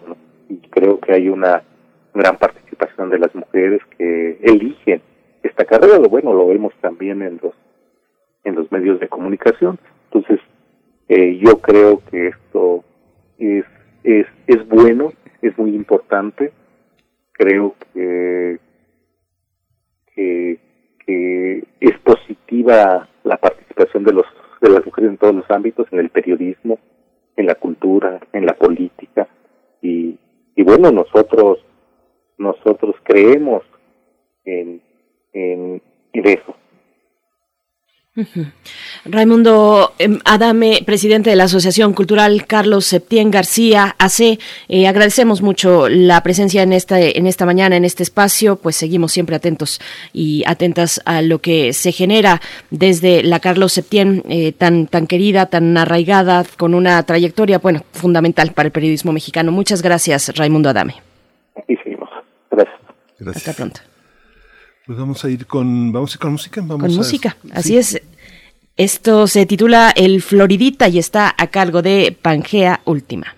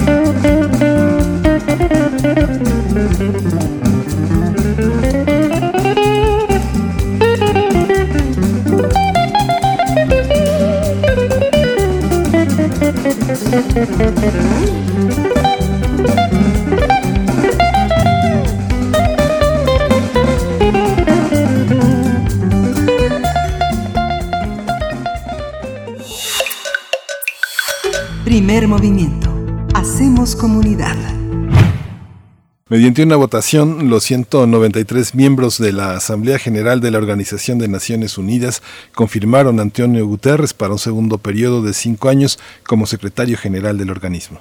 Tras su reelección, Guterres pidió la cooperación internacional ante los principales desafíos globales, incluido el cambio climático y la recuperación de la pandemia del COVID-19.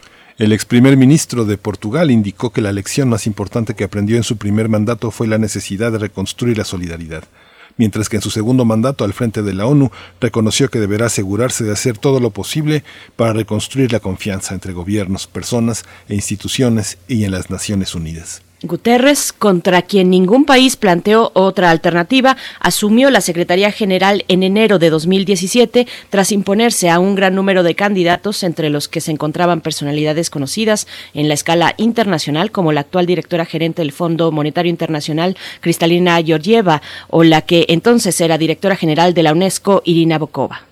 Aunque varias personas se postularon e hicieron campaña durante los últimos meses, ninguna llegó a ser propuesta formalmente por un Estado miembro, por lo que sus nombres no fueron ni siquiera tomados en cuenta. Su reelección no fue una sorpresa, debido a que se consideraba el paso lógico dentro del organismo, pues durante décadas todos los jefes de Naciones Unidas han sumado dos mandatos, con la excepción del egipcio Boutros Ghali, cuya reelección fue vetada en 1996 por Estados Unidos.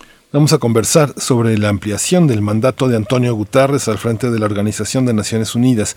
Hoy nos acompaña el maestro Juan Manuel Aguilar, él es investigador eh, de CACEDE y doctorante en Relaciones Internacionales de la Facultad de Ciencias Políticas y Sociales en la UNAM. Sus líneas de investigación han sido seguridad pública y nacional, política exterior y ciberseguridad. Bienvenido, Juan Manuel Aguilar. Eh, muchas gracias por estar con nosotros. ¿Qué tal, Miguel Ángel? ¿Qué tal, Berenice? Un gusto estar con ustedes y bueno, aquí este contento de poder platicar sobre este acontecimiento. Gracias, Juan Manuel Aguilar. Bienvenido. Qué gusto saludarte esta mañana. Pues eh, coméntanos, por favor, desde tu perspectiva, en tu análisis, qué elementos eh, marcaron la ruta del primer eh, pues mandato de Antonio Guterres frente a la ONU. ¿Qué, ¿Qué, destacarías? Así también, por supuesto, la cuestión de la pandemia, pero hay otros eventos también importantes a lo largo de su, de su primer periodo de gestión. Sí, bueno, creo que con, eh, es importante mencionar que con la primera elección de Antonio Guterres, eh, él viene promoviendo una visión eh, de ampliar o un aumento de la diplomacia de la paz en el marco de la Organización de las Naciones Unidas. Sin embargo, bueno, él enfrenta un contexto adverso, por ejemplo, con el arribo de Donald Trump a la presidencia de los Estados Unidos y con una serie de conflictos regionales eh, que causan tensiones en la parte del Consejo de Seguridad. Entonces, en este sentido, por ejemplo, de primera instancia, el presidente de los Estados Unidos en el año 2017 tenía una promoción de una política nacionalista, eh, de una lucha contra el multilateralismo y centrarse más en el contexto interno eh, de su país, en vez de promover la cooperación y la paz internacional. De esta forma, por ejemplo, acompañado con algunos conflictos que tuvo, que tuvo que hacer frente, por ejemplo, Antonio Guterres, en el cual hubo fuertes controversias en la parte del Consejo de Seguridad se dejaba muy poco margen de maniobra. Por ejemplo, estaba la parte de eh, conflictos en Medio Oriente con el caso concreto de Libia. También, por ejemplo, enfrentó la parte eh, de la crisis electoral que aconteció en Bolivia en 2019 y 2020, que termina eh, con la salida del presidente Evo Morales de este país. Y también, por ejemplo, tuvo que lidiar con una crisis en África vinculada a una guerra en Tigray y Etiopía, un conflicto regional, en el cual también él tuvo un papel muy moderado y este fue muy, muy criticado en el sentido de que a veces él maneja un muy bajo perfil y una poca promoción del papel de las Naciones Unidas en ese tipo de conflictos, vinculado a la parte eh, de que él aboga porque debe haber una este, responsabilidad y una actuación más importante de organismos regionales, como en este caso concreto de el conflicto en Tigray y en Etiopía, que él promovía a la Unión Africana para acceder a una consolidación de la paz en este en este país.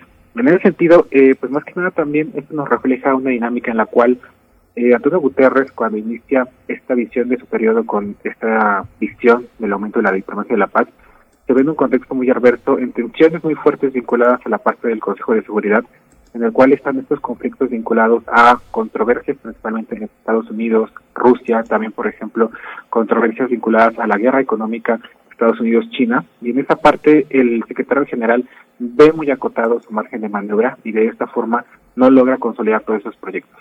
Si bien él inicia teniendo un importante proselitismo, por ejemplo, para promover esta visión de la paz, en 2017 él realiza un esfuerzo personal, por ejemplo, para la reunificación de Chipre, que había tenido una serie de conflictos sociales y políticos desde bastantes años, pero eh, eso termina en un fracaso. Y de esta forma esto hace que cada vez el secretario general tenga un papel más cauto, un papel este, más seleccionado de sus actuaciones y de esta forma busque hacer proselitismo en casos en la cual no logre encontrar controversias entre los países del Consejo de Seguridad. Un caso muy concreto de esto pues es la crisis de Myanmar que acontece este año eh, y bueno, hay por ejemplo, como no entra en una controversia fuerte dentro del Consejo de Seguridad, el secretario general de las Naciones Unidas y la misma organización tienen una participación más fuerte en este contexto. Esta visión de Guterres como eh, de la trayectoria, la trayectoria que tiene eh, en, en, Europa como un hombre que viene de un país eh, muy, muy marginado, muy hecho a un lado por las políticas europeas, podríamos considerar que parte de lo que ha hecho en el mundo pandémico ha sido colocarse más en el sentido progresista más a la izquierda, más en el combate a la estructura neoliberal de comerciar con la, con la salud. ¿Lo, ¿Lo percibes así, Juan? Eh, hay importantes avances en la parte del manejo de la gestión, por ejemplo, con la atención médica de la pandemia derivada del COVID-19. En el marco en el marco de la Organización de las Naciones Unidas se crea la iniciativa COVAX, que tiene este panorama de llevar distribución de vacunas a los países más rezagados o con fuertes problemas eh, económicos y sociales en el cual se busca hacer llegar esta política de vacunación para evitar las secuelas del COVID. En ese sentido, eh, creo que sí es un esfuerzo importante la acción de Guterres, también en el contexto de que vemos que, como bien lo citas Miguel Ángel, de que él viene pues dentro de uno de los países que no son concretamente las naciones más desarrolladas dentro del contexto de la Unión Europea. Entonces creo que en esa parte eh, sí ha abogado fuertemente por un compromiso social de la comunidad internacional y de la Organización de las Naciones Unidas eh, por no olvidar aquellas naciones que tienen más dificultades para acceder a las vacunas. Ha sido un esfuerzo importante la iniciativa COVAX, incluso por ejemplo la misma Angela Merkel en el contexto como líder de la Unión Europea la ha elogiado y bueno, de alguna forma sí promovió en primera instancia un debate multilateral y una responsabilidad de la comunidad internacional sobre qué hacer con las naciones que iban a tener eh, dificultades para la compra de acceso a vacunas. Esto fue muy, muy tajante, por ejemplo, en un contexto del inicio de la administración de Joe Biden, en el cual decía que iba a comprar gran cantidad de vacunas eh, para su población, y por ejemplo, entró una fuerte controversia vinculado a decir de por qué estaba teniendo una sobredemanda de vacunas cuando iba avanzando en su campaña de vacunación y cuando había una gran cantidad de países que no podían acceder a estas. Entonces, en ese sentido, yo creo que podemos dejar eh, bien parado con un muy buen balance a esta iniciativa de Antonio Guterres, también a esta iniciativa de la Organización de las Naciones Unidas, un poco vinculado a no perder la responsabilidad entre los actores que están en desventajas económicas en el contexto de la pandemia. Eh, también otra cuestión importante que, resuena en estos momentos, que la hemos visto eh, pues con una presencia y con una preocupación de ciertos países, Estados Unidos, Rusia, países de la Unión Europea, eh, el tema de la ciberseguridad. De hecho, el día mm, de ayer, martes, el, no, el día de hoy se va a llevar a cabo, no sé si, si ya se está llevando a cabo, pero en algún momento se plantea que el Consejo de Seguridad de la ONU celebre su primera reunión pública eh, formalmente hablando sobre ciberseguridad y bueno, vimos, hemos visto en distintos episodios este tema como una preocupación de los países, lo vimos recientemente en la reunión entre mm, Putin y, Biden, eh, ¿cómo se ve? ¿Cómo se ve este aspecto desde la ONU, desde su Consejo de Seguridad? ¿Cuáles son los elementos más apremiantes para hacer eh, pues frente precisamente a las cuestiones de ciberseguridad. Perfecto, no, me, me encanta que toques este tema, este Bernice, porque precisamente es uno de los temas de, mi interés. Y creo que también algo que es interesante de la primera gestión de Antonio Guterres es que el secretario general ha proyectado una política tecnológica. Por ejemplo, ha tomado medidas muy útiles para impulsar la ONU y pensar, por ejemplo, sobre temas que antes no estaban en concreto como prioridades dentro de la agenda de la organización. Entre estos temas, como bien lo mencioné, está el tema de la inteligencia artificial, está el tema de la robótica y, por ejemplo, otras innovaciones que están transformando la dinámica de los conflictos entre los países. En este caso concreto también está la parte de la ciberseguridad y la parte de cómo estos diferentes esquemas eh, están avanzando en la parte eh, de controversias que están surgiendo entre las grandes potencias, por ejemplo, que forman parte del Consejo de Seguridad. Eh, la guerra, por ejemplo, comercial entre Estados Unidos y China tiene una fuerte implicación, por ejemplo, por la batalla que se está dando por la red 5G, por la batalla vinculada a la generación de Big Data y a través de dispositivos IoT, que se da, por ejemplo, a través de las grandes aplicaciones. Dentro del gobierno de Donald Trump vimos una fuerte controversia por el papel que jugaban eh, redes sociales tan simples como TikTok o también, por ejemplo, eh, empresas telefónicas como la parte de Huawei o Xiaomi en nacionalidad china y que de alguna forma eran vistas como una amenaza por la cantidad de información que podían generar, por la cantidad de datos e incluso por el escrutinio en temas de seguridad nacional que podía eh, obtenerse a través de estas aplicaciones en caso concreto de la población estadounidense.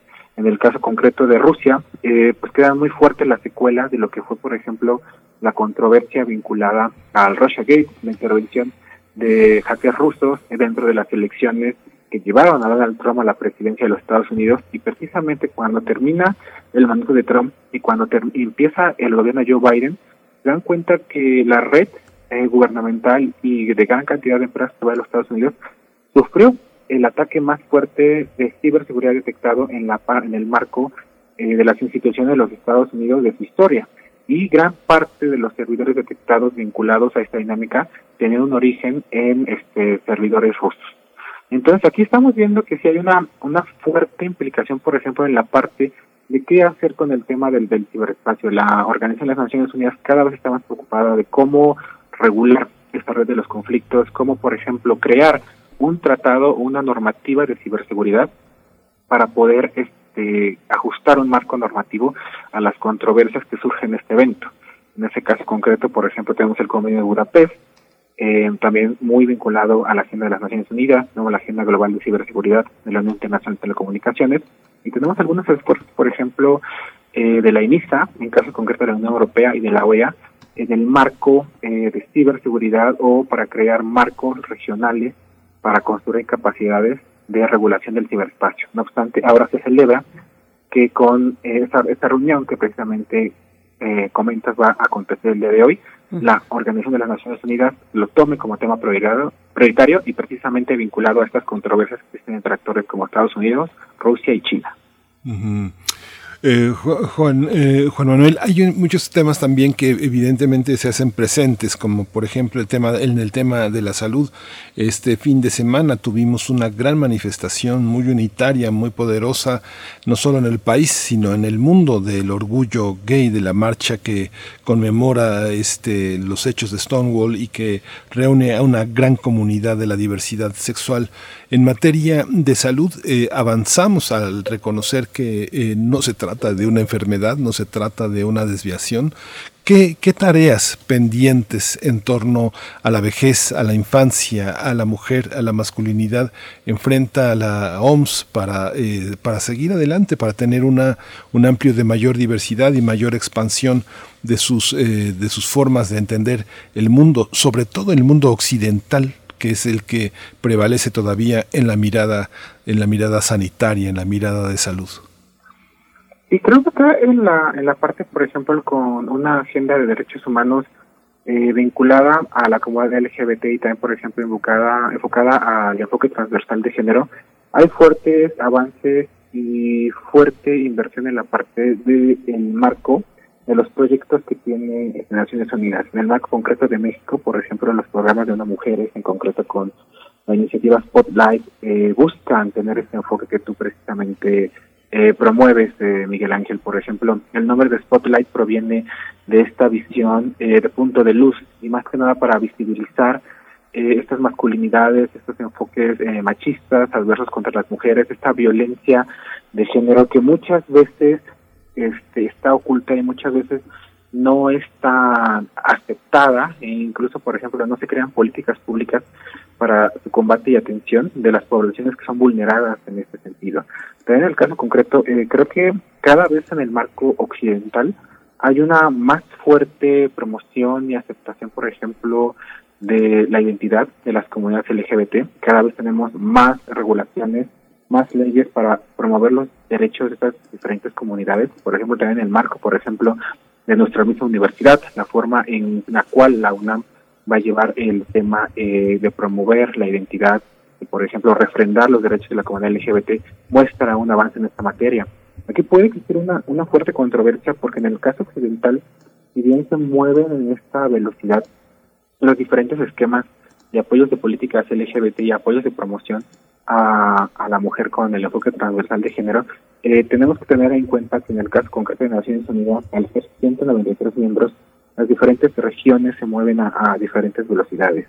Podemos ver estos avances que de alguna forma eh, son, este, se pueden reconocer, son festejables en el marco de esta política que está, por ejemplo, implementando ONU Mujeres en el caso concreto de la iniciativa Spotlight, pero hay otros contextos más adversos, por ejemplo, las, eh, las regiones de Medio Oriente, las regiones de Asia, de África, no se mueven a la misma velocidad en el sentido y el desarrollo eh, de estas políticas. Entonces, yo creo que más que nada eso representa un fuerte reto eh, en la parte de accionar en Naciones Unidas y también representa un fuerte reto porque se, eh, se confrontan los usos y costumbres, se confrontan los rasgos eh, vinculados a etnias, aspectos religiosos, con estas políticas vinculadas a la promoción universal de derechos humanos en los contextos específicos de muchos de estos países. Entonces, en ese sentido, creo que hay una agenda fuerte y también, pues, una fuerte, fuertes retos para poder consolidar ese tipo de agendas en estas diferentes naciones. Juan Manuel Aguilar, nos quedan un par de minutos precisamente para seguir con este conteo de los retos que tiene la ONU por delante eh, y el segundo mandato de, Guterres. Hablas de la pluralidad, de la diversidad en el mundo, de la capacidad de las naciones pues para eh, revertir eh, y hacer políticas que impacten a favor de la vida de las mujeres en este caso, pero, pero bueno, son muchos los sectores vulnerables que requieren de esa atención. ¿cómo, ¿Cómo ves los retos de la ONU de Antonio Guterres en su segundo mandato eh, por delante? ¿Cuáles son ese, ese panorama y esos retos que se presentan? Eh, precisamente creo que es importante mencionar eh, que esta cautela de, Antonio Guterres respecto a ciertas controversias y conflictos alrededor del mundo va muy vinculado a que él considera que en esos momentos hay una capacidad muy acotada de Naciones Unidas para misiones de promoción de la paz Incluso, por ejemplo, eh, hay una falta de reconocimiento del organismo como autoridad internacional. En el marco, por ejemplo, de la crisis de COVID-19, eh, uno de los principales actores que marcó un fuerte desprestigio para la autoridad de Naciones Unidas y la Organización Mundial de la Salud fue precisamente Estados Unidos de la mano del presidente Donald Trump. Y eso se traslada, por ejemplo, a, a esta cautela que ha estado vinculado eh, a casos como el, tema concreto de Tigray. Hay, por ejemplo, eh, Antonio Guterres ha tenido más una visión de que los organismos regionales deben tener una autoridad y responsabilidad más fuerte en ese tipo de conflictos. También ha eh, declarado públicamente que las misiones eh, de mantenimiento de la paz vía los cascos azules eh, son muy acotadas y tienen recursos muy limitados para garantizar la paz y la estabilidad en determinados territorios y contextos.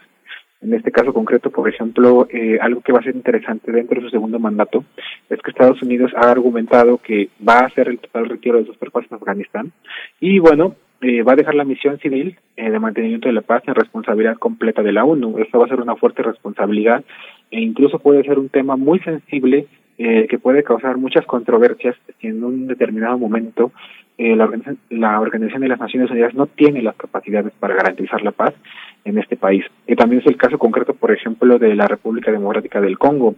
Eh, el Consejo de Seguridad eh, ha expresado que, bueno, prácticamente se tienen dos décadas de presencia de misiones de mantenimiento de la paz en este país y, bueno, ha involucrado casi 17 mil personas eh, vinculadas a estas eh, fuerzas de los cascos azules y ya se busca eh, hacer el retiro eh, de, de las fuerzas de Naciones Unidas de este contexto y de este país en concreto. No obstante, por ejemplo, todavía existen fuertes roces entre las comunidades de Ruanda, Uganda, entre los Hutus y los demás grupos étnicos de este país. Entonces, ahí también va a ser un, un tema este muy, muy sensible. El tema de las confrontaciones eh, entre los actores del Consejo de Seguridad, ya muy marcado, por ejemplo, con el caso concreto de Rusia y Estados Unidos, que con el mandato de Joe Biden se parece ser que vamos a regresar a una dinámica más conflictiva entre esos dos países y bueno, parece ser que Biden, uno de los pocos aspectos que va a mantener dentro de su política exterior va a ser eh, esa confrontación tecnológica y económica con China, vinculado a verlo como un oponente en esta materia en el ámbito internacional, pues van a ser aspectos eh, que van a tener muy marcado y acotado el papel del secretario general dentro de los próximos años. Pues muchísimas gracias, Juan Manuel Aguilar Antonio, investigador de CACEDE, doctorante en Relaciones Internacionales por la Facultad de Ciencias Políticas y Sociales. Muchas gracias por clarificar este territorio pues tan indispensable, sobre todo en estos momentos en que la OMS también es un referente mundial eh, frente a algo que nos, uh, que nos inunda, nos abraza, nos incendia a todos. Gracias, Juan Manuel. No, ha sido un placer, Miguel Ángel, un placer, Berenice, y bueno, estamos aquí para servir siempre. Gracias, hasta pronto Juan Manuel. Ojalá que sí y que podamos dar además seguimiento a esta reunión, primera reunión pública de ciberseguridad del, en el Consejo de Seguridad de la ONU. Muchas gracias por esta participación. Hasta pronto, Juan Manuel Aguilar. Será un placer, Berenice. Excelente día. Igualmente, pues nos despedimos en este momento de la radio Nicolaita del 104.3. Mañana, una vez más, a partir de las 8, de 8 a 9 de la mañana, nos volvemos a encontrar, si ustedes nos lo permiten. En este momento vamos al corte, son las 9 de la mañana, hora del centro. Volvemos a primer movimiento. Encuentra la música de primer movimiento día a día en el Spotify de Radio UNAM y agréganos a tus favoritos.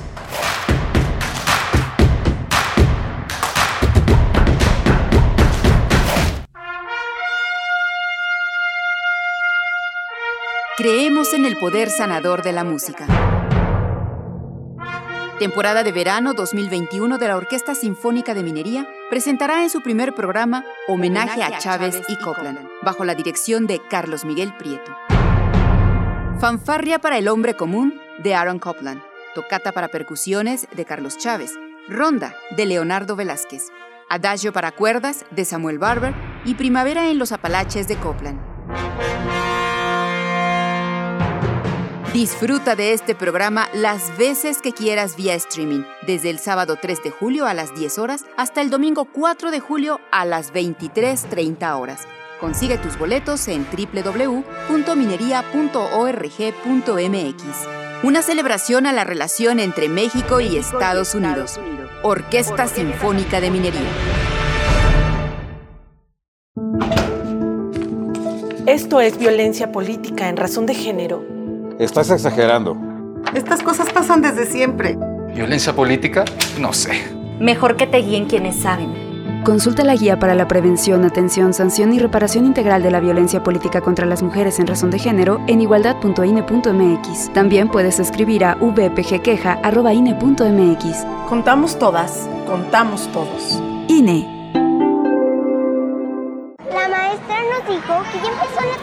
De lluvias y ciclones tropicales.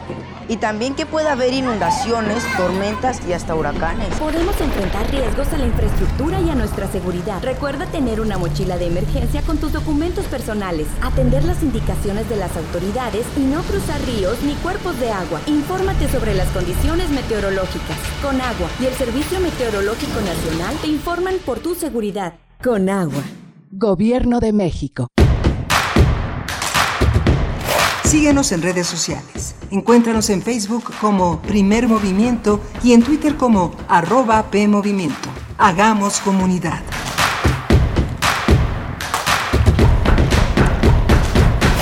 9 de la mañana con tres minutos, la hora del centro del país, de la capital también, donde nos encontramos en esta transmisión en vivo a través del 96.1 de la frecuencia modulada, también en la amplitud modulada en el 860 y en www.radio.unam.mx. Les damos la bienvenida a este tercer momento, a, este, esta tercera hora de aquí y hasta las 10 de la mañana. Estaremos eh, en compañía de ustedes, si así nos lo y también bajo la mm, batuta de Socorro Montes en los controles técnicos allá en cabina, Violeta Berber en la producción de esta mañana, eh, el resto del equipo en sus puestos, Tamara Quiroz en redes sociales, Miguel Ángel Quemain en los micrófonos. ¿Cómo estás, Miguel Ángel?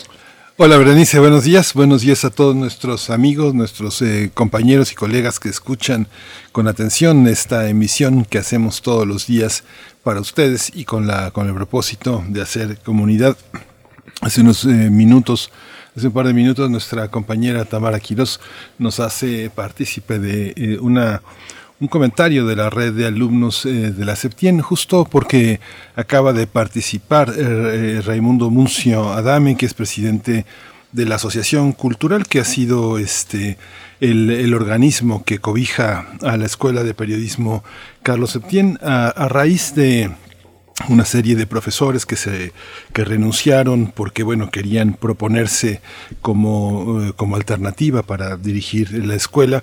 Hablaron de una, de una crisis en el marco del aniversario de la Escuela de Periodismo. Eh, no fueron eh, escuchados, se consideró que no tenían ni, ni, la, ni la argumentación ni el conocimiento suficiente sobre los procesos que se vivían al interior de la comunidad de la Escuela de Periodismo Carlos Septién y reunieron, convocaron a exalumnos para que este, generaran una situación de apoyo. Muchos se reunieron, hay que decir que muchos alumnos se quejaron de que eh, fueron expulsados de esta red de exalumnos de, de Septien, que tiene una cabeza y que bueno, hay quienes no piensan como ellos, que también son exalumnos y que no, y que no, este, no comulgan con sus ideas. Es interesante su propuesta de que tengan voz y de que puedan exponer algunas de sus, de sus ideas. Es un cuerpo de egresados, este, un poco informe, porque no son los únicos egresados, ni son los únicos egresados que se reúnen, pero con todo gusto les daremos voz eh, cuando programemos algún, algún tema relacionado con esto que ustedes, con esa preocupación que ustedes tienen por su, eh, por su alma mater, por su escuela. Eso es eh, parte de lo que también tenemos como, como, como menú de la hora anterior, pero hoy enfrentamos también el resultado de estos 30 años sin Tamayo, cómo estamos sin Tamayo y cómo sigue tan presente Berenice. Eh, precisamente estar sin Tamayo pues es una forma de decir y de hacer este homenaje por los 30 años, eh, el aniversario luctuoso de la muerte de Rufino Tamayo, pero la presencia de Tamayo, bueno, es se encuentra en cada en cada rincón de este país, eh, en distintas expresiones, en una eh, pues tradición también en una herencia visual, gráfica, artística, plástica que ha dejado un personaje de la talla de Rufino Tamayo. Vamos a tener una conversación al respecto en nuestra mesa del día. El día de ayer, el Colegio Nacional organizó este homenaje a Rufino Tamayo por sus 30 años, a los 30 años de su muerte y estarán parte de los que, de quienes estuvieron precisamente en ese, en esa mesa, en ese homenaje del Colegio Nacional el día de ayer. Hoy estarán con nosotros Ingrid Zucae Periodista cultural, escritora, crítica, curadora e investigadora de arte moderno y contemporáneo. Y también nos acompañará Mónica López Velarde Estrada, crítica de arte, curadora y gestora cultural para hablar del legado de Rufino Tamayo, de muchos elementos que eh, personajes eh, como ellas, eh, con, con, pues con esta trayectoria, con esta sensibilidad y con esta inteligencia, pues apuntan hacia la descripción de la obra de, el, de un grande como Rufino Tamayo. Así es que bueno, para la mesa del día, de verdad, muy disfrutable. Ojalá se puedan quedar a, a conversar con nosotros también sobre la obra, sobre la vida y el legado de Rufino Tamayo. Les, le, también les agradecemos, por supuesto, a quienes nos escriben en redes sociales. Ya hablabas, Miguel Ángel, de la red de exalumnos de Septiembre, atendiendo sus comentarios, varios comentarios en redes sociales. Gracias por asistir, por asistir a este diálogo, a este espacio que proponemos desde las redes sociodigitales. También Raquel Martínez nos comenta, buen día.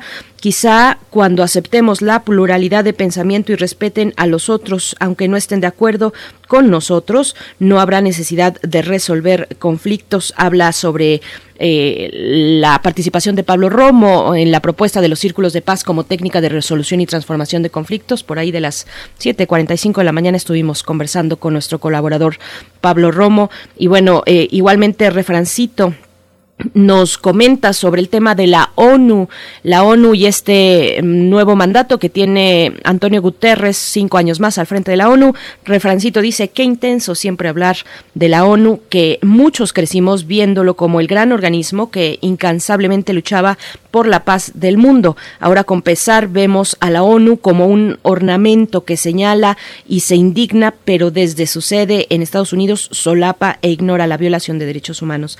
Refrancito, gracias. Gracias a todos ustedes por estos comentarios. Querido Miguel Ángel, nos vamos con el, el momento cumbre más importante, de verdad, creo, de este espacio que es la poesía, ese respiro, ese remanso con la poesía necesaria ahora en tu voz, Miguel Ángel. Vamos. Primer movimiento. Hacemos comunidad. Es hora de poesía necesaria. Hoy vamos a leer poesía de José Vicente Anaya. José Vicente Anaya hubiera cumplido en este 2021 74 años. Murió el año pasado, nació en 1947. Vamos a acompañar estas, eh, estos dos poemas muy breves que están publicados en los valles solitarios nemorosos que publicó la UNAM, la Dirección General de Publicaciones, hace ya este casi eh, 50 años este, este, este, este trabajo de José Vicente Anaya. Dice, y lo vamos a acompañar con Fast Car, este, este éxito que tuvo Tracy Chapman en 1988 y que recorrió el mundo y que la convirtió en una de las cantantes eh, más importantes de los Estados Unidos. Dice eh, Sol Saliente. La gota de rocío se posesiona entre las nervaduras de la hoja, del arbusto entero, para capturar los colores del amanecer. Yo encuentro al sol saliente en esa gota, sorprendo a la mañana y me sorprendo. Mar reunido.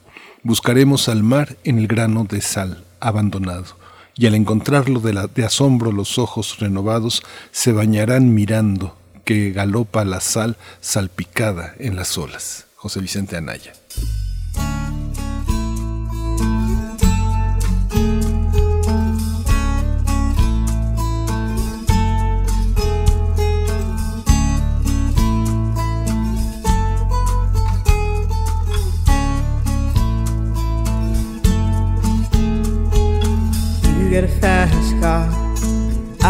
Ticket to anywhere.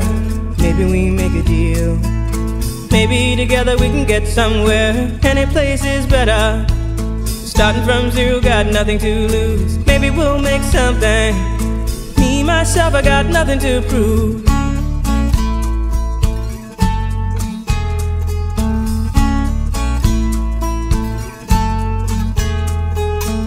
You got a fast car.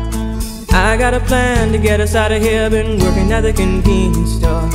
Managed to save just a little bit of money. Won't have to drive too far. Just cross the border and into the city. You and I can both get jobs and finally see what it means to be living.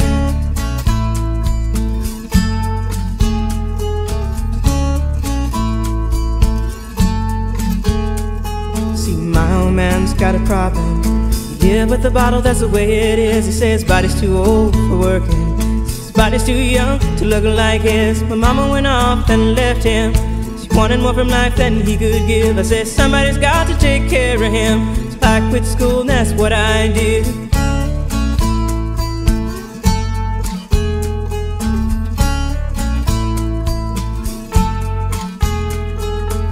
You got a fast car. Is it fast enough so we can fly away? We gotta make a decision. Leave tonight or live and die this way.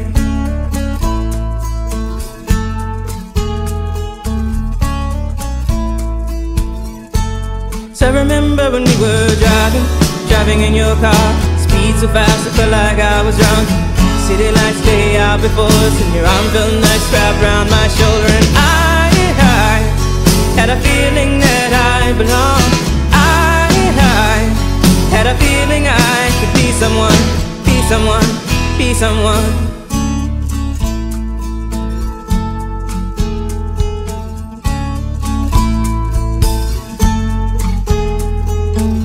You got a fast car. We go cruise and entertain ourselves. Still ain't got a job. Primer movimiento. Hacemos comunidad. La mesa del día. El Colegio Nacional realizó ayer un homenaje al pintor Rufino Tamayo por su 30 aniversario luctuoso, cuya coordinación iniciara el artista plástico Vicente Rojo y que continuó tras su muerte el arquitecto Felipe Leal, también miembro del Colegio Nacional. Durante la mesa redonda participaron la periodista cultural e investigadora de arte moderno y contemporáneo de México, Ingrid Zucae, la crítica de arte y curadora Mónica López Velarde Estrada, Jaime Moreno Villarreal, escritor de arte, Fernando González Gostázar, eh, arquitecto, diseñador y escritor mexicano, y el arquitecto Felipe Leal.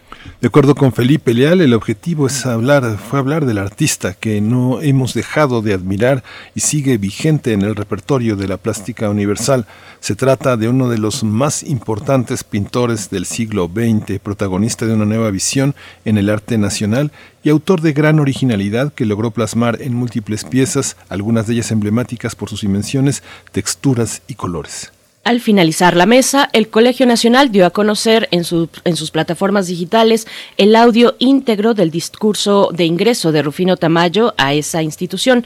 Se trata de un material inédito digitalizado gracias al apoyo de la Fonoteca. Vamos a conversar sobre este homenaje a Rufino Tamayo en el Colegio Nacional a 30 años de su fallecimiento con Felipe Leal, eh, con Ingrid Zucker, periodista cultural, escritora, crítica, curadora e investigadora de arte moreno, mo moderno y contemporáneo. Bienvenida Ingrid Zucker, gracias por estar aquí. Hola, ¿qué tal? Buenos días. Gracias. Gracias. Gracias. Bienvenida. Por mi parte, yo presento a Mónica López Velarde Estrada, crítica de arte, curadora y gestora cultural, quien tuvo también presencia el día de ayer en la mesa de homenaje desde el Colegio Nacional, homenaje a Rufino Tamayo. Mónica López Velarde Estrada, gracias por esta presencia. Bienvenida y buenos días. Buenos días, muchas gracias. Muchas gracias. Bueno, cuéntenos, hay una, hay una visión, eh, Mónica, eh, quisiera empezar contigo porque estás eh, trabajando en una catalogación, en un proyecto muy importante que en algún momento va a arrojar un enorme catálogo razonado, y me imagino, de la obra de Tamayo. ¿Por dónde empezar a mirar a Tamayo con tantas pinturas, grabados, con toda esta visión escultórica también y esta visión tan, tan abarcadora del mundo prehispánico hasta el mundo moderno. ¿Cómo, cómo empezar, Mónica? Bueno, yo eh, no estoy yo haciendo el catálogo, pero con mucho gusto respondo a nivel de crítica de arte. He estado eh, trabajando por mucho tiempo en el Museo Sumaya y tiene una colección importante de dos murales que todo el mundo recordamos, el, el de las sandías y el de Noche y Día. Eh, ayer lo que tratamos en el colegio y lo que tratamos de, homenajear es precisamente esta producción tan amplia, tan profunda, tan importante en el ámbito nacional y universal. Se discutió ayer eh, mucho esta parte de entre lo original y lo tradicional y lo universal, ¿no? Y tenemos eh, con Tamayo una fuente inagotable de posibilidades Sabemos que en 1950 ya regresaba aquí al país con, con todas las armas formales y expresivas modernas para dictar una cátedra ¿no? a nivel personal y artístico a las nuevas generaciones. Tenemos eh, en mi participación de ayer, si me permiten, eh, un poco ahondar en eso, hablé de la galaxia que era el Colegio Nacional. Eh, Rufino Tamayo entró al Colegio Nacional en 1991, un año con tres meses después. Eh, desafortunadamente falleció, pero pudimos, este, bueno, el Colegio Nacional logró tener a esta cúspide del arte plástico después de la otra generación también importantísima del muralismo en, la, en las personas de, en los artistas de Diego Rivera y Orozco. Así que fue como un, eh, es como un gran trayecto el Colegio Nacional en este sentido de las generaciones de pintores. Finalmente Vicente Rojo logra eh, concebir este homenaje, se lo encarga al arquitecto Felipe Leal y podemos tener como todo a esta, este microcosmos de, del arte mexicano. Precisamente en el discurso de ingreso Tamayo hace esta alusión a estas generaciones y las posibilidades de la libertad por el saber, que es el lema del Colegio Nacional. Ingrid hay una, hay una visión de, la, de, lo que es la pintura mexicana que fue acuñada durante la etapa nacionalista y que tuvo el muralismo con uno de los ejes que, que definió gran parte de la segunda mitad del siglo XX con la presencia de, de, Orozco, de Siqueiros y de, y de Diego Rivera. ¿Qué papel juega Tamayo y justamente qué papel eh, inaugural es en esta generación que conocemos con el nombre de la ruptura y que da origen a por lo menos a tres grandes, un Soriano, eh, Rojo y Felgueres, por ejemplo, por poner nada más tres? Eh, pues el, el tema yo creo que más bien arranca desde los años 20 porque ya en 1922 es la primera vez que se nombra a Tamayo en, un periódico donde se le llama un necio pictórico porque él ya en ese momento a los 22, 23 años hace declaraciones eh, de estar en contra de esta postura ideologizada del muralismo mexicano. Así que eh, Tamayo desde muy eh, joven inicia todo este cambio que culmina en los años 50, dándole paso a una nueva generación que es la llamada generación de la de la ruptura, donde por supuesto además de los nombres que ya eh, tú mencionaste, podemos eh, sin duda incluir a artistas del peso tan eh, importante como García Ponce, como Lilia Carrillo y varios autores más, Vicente Rojo, que vinieron a darle otro contexto a la historia del arte plástico en México eh, Ingrid Zucar, me, regreso y continúo contigo para mm, terminar de cerrar esa idea de quién fue Rufino Tamayo. Ahora Miguel Ángel hablaba respecto a las posturas eh, ideológicas de la época, el retrato de, la Revolución Mexicana, del México moderno, eh, el retrato y, por supuesto el muralismo, el, movimiento del muralismo. Rufino Tamayo también hizo espectaculares murales, pero quiero hablar de otro elemento también de su vida que, que tiene que ver con la postura sobre lo indígena, sobre su origen indígena que vindicaba en autorretratos, en un discurso también posicionado pues en ese contexto político y social de la primera mitad del siglo pasado en México, Ingrid Zucair. Eh, sí, pues es un punto muy importante, eh, Berenice, porque eh, Tamayo, sobre todo a partir de que llega a Nueva York en 1926, eh, junto con su gran amigo, prácticamente su hermano, Carlos Chávez, eh, Tamayo comienza a ser bien recibido por el mundo de la crítica del arte, pero lo consideran un indio eh, poco viajado, así literalmente, ¿no? Le llaman un indio poco viajado, un indio eh, eh, poco, poco culto todavía, pero con enormes cualidades de pintor. Y entonces a partir de verse Tamayo en esta papel étnica que, que siempre ha sido eh, Nueva York, él enfatiza de manera contundente sus rasgos y los lleva ya no solo a, eh, a sus rasgos mestizos, a sus rasgos indígenas, sino se, se plasma prácticamente como un negro. Llega a pintar de tal manera eh, la tez de su rostro que muchas veces en uno de los retratos eh, ya nada más percibimos como la parte blanca del ojo y el pronunciamiento de su boca. Y es a partir de esta postura pues ideológica eh, que Tamayo toma eh, un lugar importante en la pues en la defensa de los pueblos originarios y esto lo va a llevar hasta el final de su vida porque eh, prácticamente cuando le quedaba ya poco tiempo de, vida, eh, Tamayo quiso eh, lanzar a nivel nacional una campaña para dignificar la pluralidad eh, racial en México, dándole especial importancia a los pueblos originarios y los pueblos Mónica López Velarde Estrada, mm, eh, te, pediría describir la obra de Tamayo, qué elementos destacar de su obra. El día de ayer, pues, eh, mucho de las participaciones se basó en los, se basaron en los contrastes de la obra de Tamayo, el día y la noche, la tierra y el cosmos, el cosmos siempre presente, pero, pero con personajes eh, siempre enraizados, pisando la tierra, mm, un elemento que, que está ahí, pero que mira hacia esos otros horizontes de la bóveda, bóveda celeste. Mónica López Velarde, ¿cómo describir esta obra?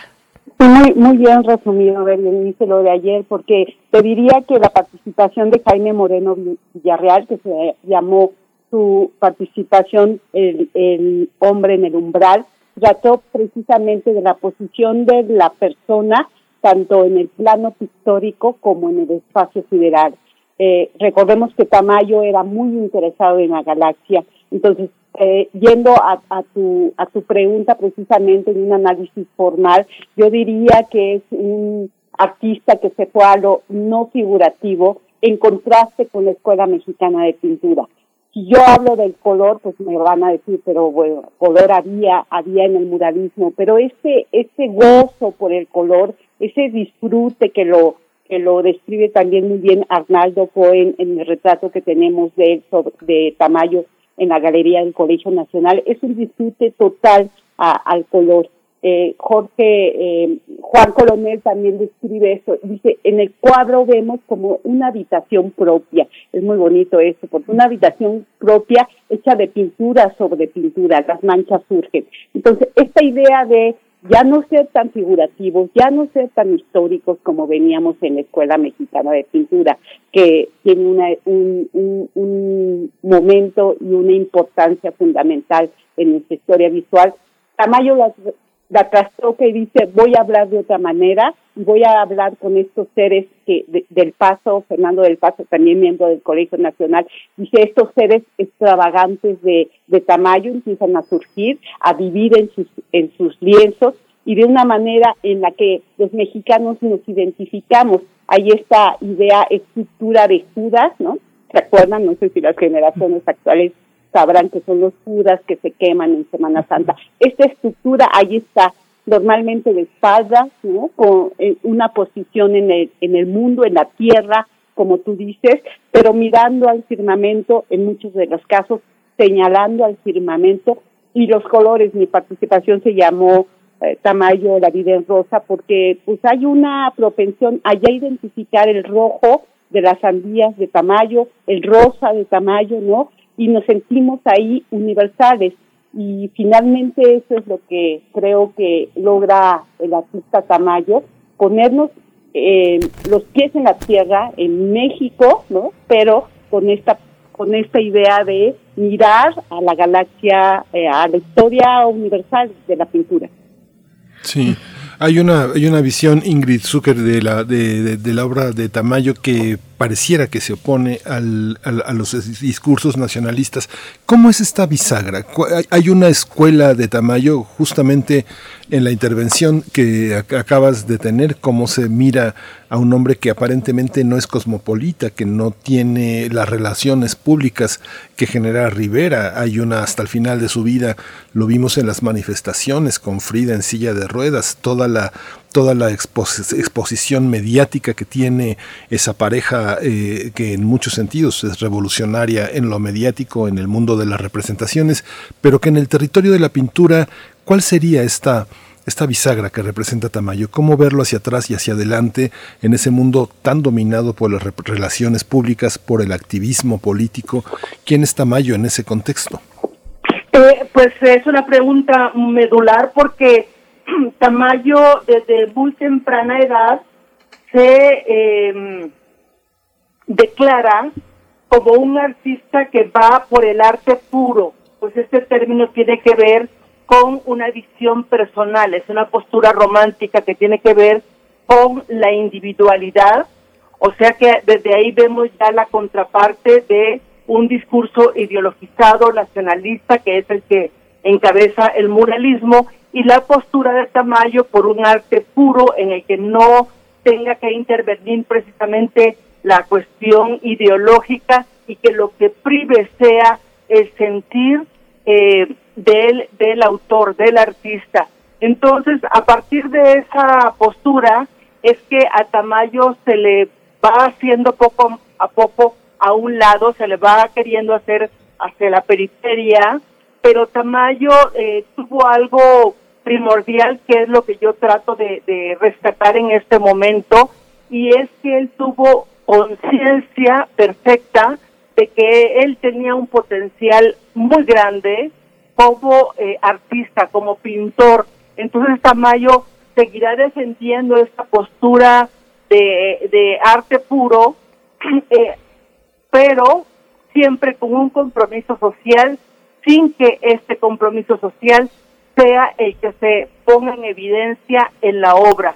Entonces, eh, a partir de esa manera de pensar, es que, por ejemplo, se le se le expulsa del sindicato de pintores y escultores eh, y Tamayo pues seguirá su propio camino y aunque en ese primer viaje que hace a Estados Unidos en 1926, 1928, es considerado como, como un indio poco culto, pues vamos a recordar que Tamayo en ese momento apenas tiene 26 años, viene de una familia muy humilde de personas que tenían un puesto de frutas en el mercado de la Merced, no viene de una familia como la que provenía Diego Rivera, ¿no? Ni había estado Tamayo en, en Europa.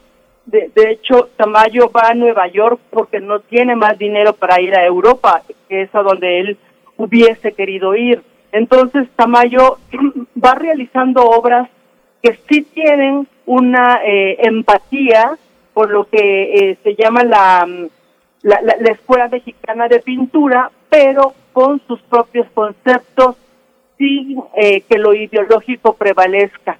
Y es así como Tamayo pues llega a, tener una trascendencia mundial, al punto de que pues eh, eh, Tamayo será recibido eh, por los gobiernos más importantes del mundo y será eh, su obra exhibida también en los museos más importantes de esa época. Hay una Mónica López Velarde, hay una, hay una visión que frente al coleccionismo legitima el Estado mexicano, pero hay una parte del coleccionismo que se legitima a partir de una crítica de artes plásticas independiente. ¿Qué papel juega Tamayo en el, en el coleccionismo frente a sus antecesores? ¿Cómo se evalúa en el mercado internacional la obra de Tamayo? ¿La conocemos en su amplitud? ¿Qué es lo que circula entre los grandes compradores de arte de la obra de Tamayo? Tamayo fundamental en el coleccionismo, ¿eh? fundamental porque bien dices, hay un coleccionismo Um, digamos, eh, oficial, ¿no? El que tienen nuestros museos y que en museos nacionales y que en muchos casos no nos, nos alcanza el dinero para comprar las grandes obras, pero el coleccionismo privado tiene una preferencia eh, especial por Tamayo. En algún tiempo Tamayo fue el artista más caro mexicano. Y, tiene razón porque es, no es tan basta la obra, bueno, Ingrid me, me corregirá aquí, eh, no sé hablar de medida, pero sí es un elemento en que las grandes colecciones privadas tienen un tamaño tiene un Tamayo por esta eh, impronta tan de ruptura, tan de bisagra, bien lo dicen ustedes, tan de bisagra, porque si hay un coleccionismo nacional, es un coleccionismo que, pienso, los coleccionistas mexicanos tienen esa, ese amor por el país. Y si bien la Escuela Mexicana de Pintura nos, nos deleita con episodios y con lo que eh, nos sentimos orgullosos de nuestro país, Tamayo también lo logra y lo logra de otra manera. Es exquisito, es, es eh, enigmático, es elegante, no es literal, ¿no? Entonces hay un coleccionismo importante privado en ellos. Yo, yo diría que necesitaríamos reforzar en los, en los museos nacionales eh, este, esta, este coleccionismo, pero es, es fundamental. Bueno, Ingrid, precisamente sobre las colecciones eh, privadas de, eh, eh, que, incluyen a Tamayo, lo que quieras agregar al respecto y preguntar también sobre los personajes de personajes relevantes de, la historia cultural mexicana, qué personajes acompañaron, figuraron en la vida de Tamayo y, que le dieron las posibilidades de, le brindaron las posibilidades de desarrollar su virtuosismo gráfico. Pienso en José Vasconcelos, era amigo de, Carlos Chávez. ¿Cómo está esa configuración de personajes que, que también acompañan y enmarcan la obra de Tamayo?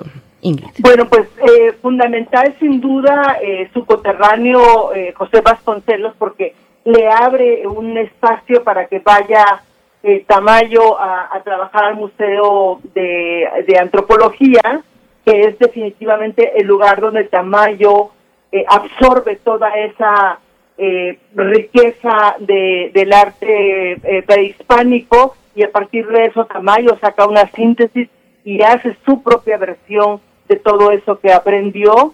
Eh, sin duda, eh, Carlos Chávez es, fue considerado por Tamayo como su hermano y le acompañarán muchas otras personas. Ahí sin duda tenemos que mencionar a los contemporáneos eh, también es eh, vital eh, hablar de Olga Tamayo, su esposa, su compañera por más de 50 años, porque Olga llegó prácticamente a la vida de Tamayo con el deseo de apoyarlo, de impulsarlo, y este es un, un mérito que le permitió a Tamayo abrir ese paso, porque fue Olga quien tuvo esta fortaleza de de, espíritu y esta estrategia para eh, posicionar a Tamayo al nivel eh, mundial como lo hizo.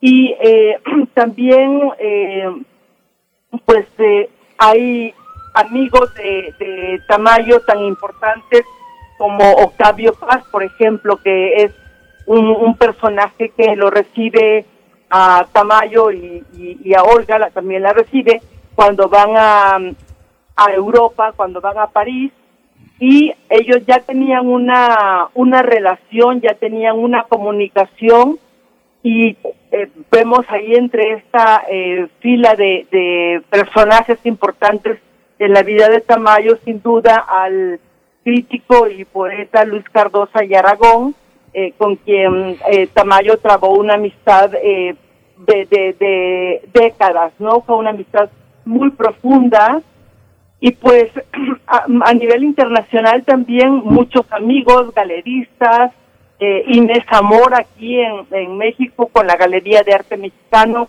fue medular también para posicionar a, a Tamayo en el coleccionismo no solo de México, sino también eh, el coleccionismo hacia Estados Unidos y Europa, dado que la galería desde muy eh, temprano supo eh, abrirse paso en, este mundo tan sofisticado y complejo del coleccionismo. Mónica López Velarde Estrada, bueno, también eh, aquí eh, suenan, siguen para mí al menos resonando algunos contrastes, como por ejemplo los elementos del arte popular que, que son fundamentales para Laura de Tamayo, pero al mismo tiempo pensarle como un artista cosmopolita que tuvo también un impacto importante eh, la visita, los recorridos en Estados Unidos, particularmente en Nueva York. ¿Cómo, cómo ver esos contrastes? ¿Qué, ¿Qué elementos destacar del arte popular y cómo se deslinda también hacia un arte eh, moderno en, en, esos momentos que apuntaba pues al mundo entero y, y más allá, por supuesto, al cosmos como, como elemento fundamental de su obra? Mira, es, es una de las partes que más me intriga y me interesa de Tamayo porque eh, ya lo dijo Ingrid, tuvo la posibilidad de ser el dibujante en, en este en este en este instituto de, de etnografía. Ahí tomó como un arsenal de figuras y formas de lo nacional con una disciplina de dibujante. Lo que siguió es lo que vemos ahora de la obra de, de Tamayo en una recia posición formal. Si, si pensamos en, en, el arte moderno, pensemos en Picasso tomando las, eh, las máscaras africanas, por ejemplo. Ir al pasado no deja de ser un sentimiento romántico en el sentido más moderno. Para algunos autores, el romanticismo, como no el romanticismo de José José, el romanticismo, este atracción por el abismo, esto regresar al pasado, al pasado en el caso de Picasso con las máscaras africanas y ahí tenemos la señorita de Aviñón, es un rasgo completamente moderno.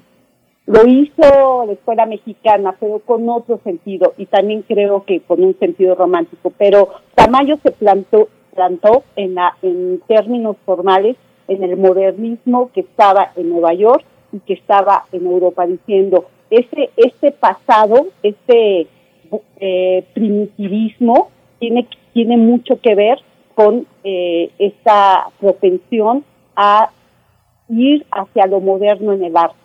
Era una crítica, acordemos, 1905, el expresionismo dijo, ya no sirve el mundo, regresemos al pasado. la evasión de, el mito de la evasión, por ejemplo, de Gauguin, cuando se va a las islas y empieza a dibujar como todo este primitivismo. Yo creo que tiene un sentido muy sutil en el caso de, de Tamayo y que fue en Nueva York y en Europa donde lo confirmó, dijo voy a, Europa, lo dice muy bien Ingrid en su, en su biografía extraordinaria, aproximaciones, él se va en 1926 a ver pintura, aquí lo dice. O sea, en México había pintura, ya había, ya eh, habíamos empezado con el muralismo. Imagínense, estábamos en San Luis de Ponzo pero Tamayo dijo, me voy a ver pintura y se va, a ver este sentimiento y esta nueva forma de, de, de hacer contenidos, porque finalmente hay una discusión de los contenidos, por qué no es eso y por qué es eso, ¿no? Pero bueno, es lo que uno admira cuando tiene como todo el panorama de la historia universal. Tamayo sí se enfrentó a eso y dijo, sí se lo cuestionó y dijo, sí voy a ver la otra pintura, sí voy a Europa a ver la otra pintura. Y entonces esta relación con el pasado, en este caso su pasado indígena, que después le corrigieron, y me va a decir, y si no, le corrigió la misma Olga, oye, no te sientas indio porque eres mestizo, mides más de 1,70. Pero bueno, es este sentimiento hacia atrás, ¿no? Este volver, eh, esta crítica que es fundamental en el arte. Luis Otamayo. Hay una visión, este Ingrid Zucker, de alguna manera eres la eh, eres eres una heredera de la gran tradición crítica de las artes plásticas en México. Fíjate que a mí me tocó un poco en esta rectificación que hizo Raquel Tibol en este catálogo que publicó el propio Museo Tamayo cuando se celebraron sus 70 años, de esta rectificación que hace esa Raquel, esa crítica tan apasionada, eh, adherida a la imagen de Siqueiros y a la imagen de Rivera, y recupera la imagen de Tamayo. Incluso en una, una publicación de una antología que también editó Raquel en aquel momento reúne entrevistas y comentarios sobre la obra de ese pintor que tú refieres ahora tan puntualmente en esos primeros años, como fue visto por algunos pocos periodistas. Y está también, Ingrid, también está Fíjate que me tocó un poco en ese proceso. Paz estaba reuniendo las obras que había hecho sobre artes plásticas, los textos de Borrauschenberg, de Armando Morales, eh, de Roberto Mata, de todos estos grandes pintores que él emparentaba a Tamayo en los privilegios de la vista. Yo, me, yo notaba que Octavio Paz había rehecho varios textos, y, pero eh, tuve oportunidad de preguntarle si no había reafinado los textos sobre Tamayo y dijo que no, que realmente lo que reafirmaba era su antipatía frente a los modelos eh, ideológicos de Frida Kahlo y Diego Rivera. ¿Tú cómo lo ves a la luz de dos críticos tan equidistantes, pero al mismo tiempo tan convergentes en Tamayo en el contexto de ese territorio al que, al que tú perteneces, que es el de la crítica, de la crítica de artes plásticas, Paz y Tibol frente a Tamayo? ¿Cómo lo, cómo lo observas hoy? Pues eh, eh, es sin duda un tema eh, apasionante que daría casi prácticamente para un seminario, pero de manera muy sucinta diré que en el caso de, de Paz, pues hay una amistad con Tamayo muy temprana y cuando llega Paz de San Francisco a Nueva York y se encuentra con Tamayo, eh, Paz escribe, Tamayo ya avanzó en lo que yo estoy vislumbrando que debe de ser el arte mexicano.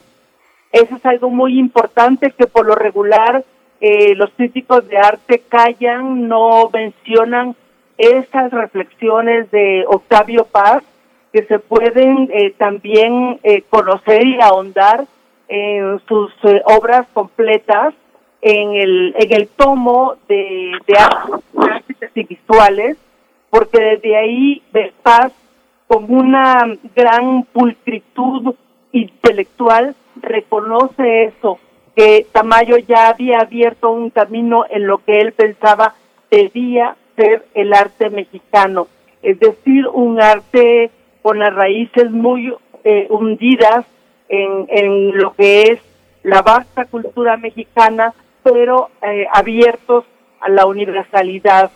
Y eh, si bien Paz, por supuesto, tiene su, y, su ideología, no, no prevalece en él de manera obcecada la ideología, cosa que en el caso de Raquel Tibol sí sucede. Raquel Tibol pues llega a, México por una invitación de, Diego Rivera y ella eh, cae embebida en lo que es el, el, trabajo, la vida, la obra de Diego Rivera y de Frida Kahlo.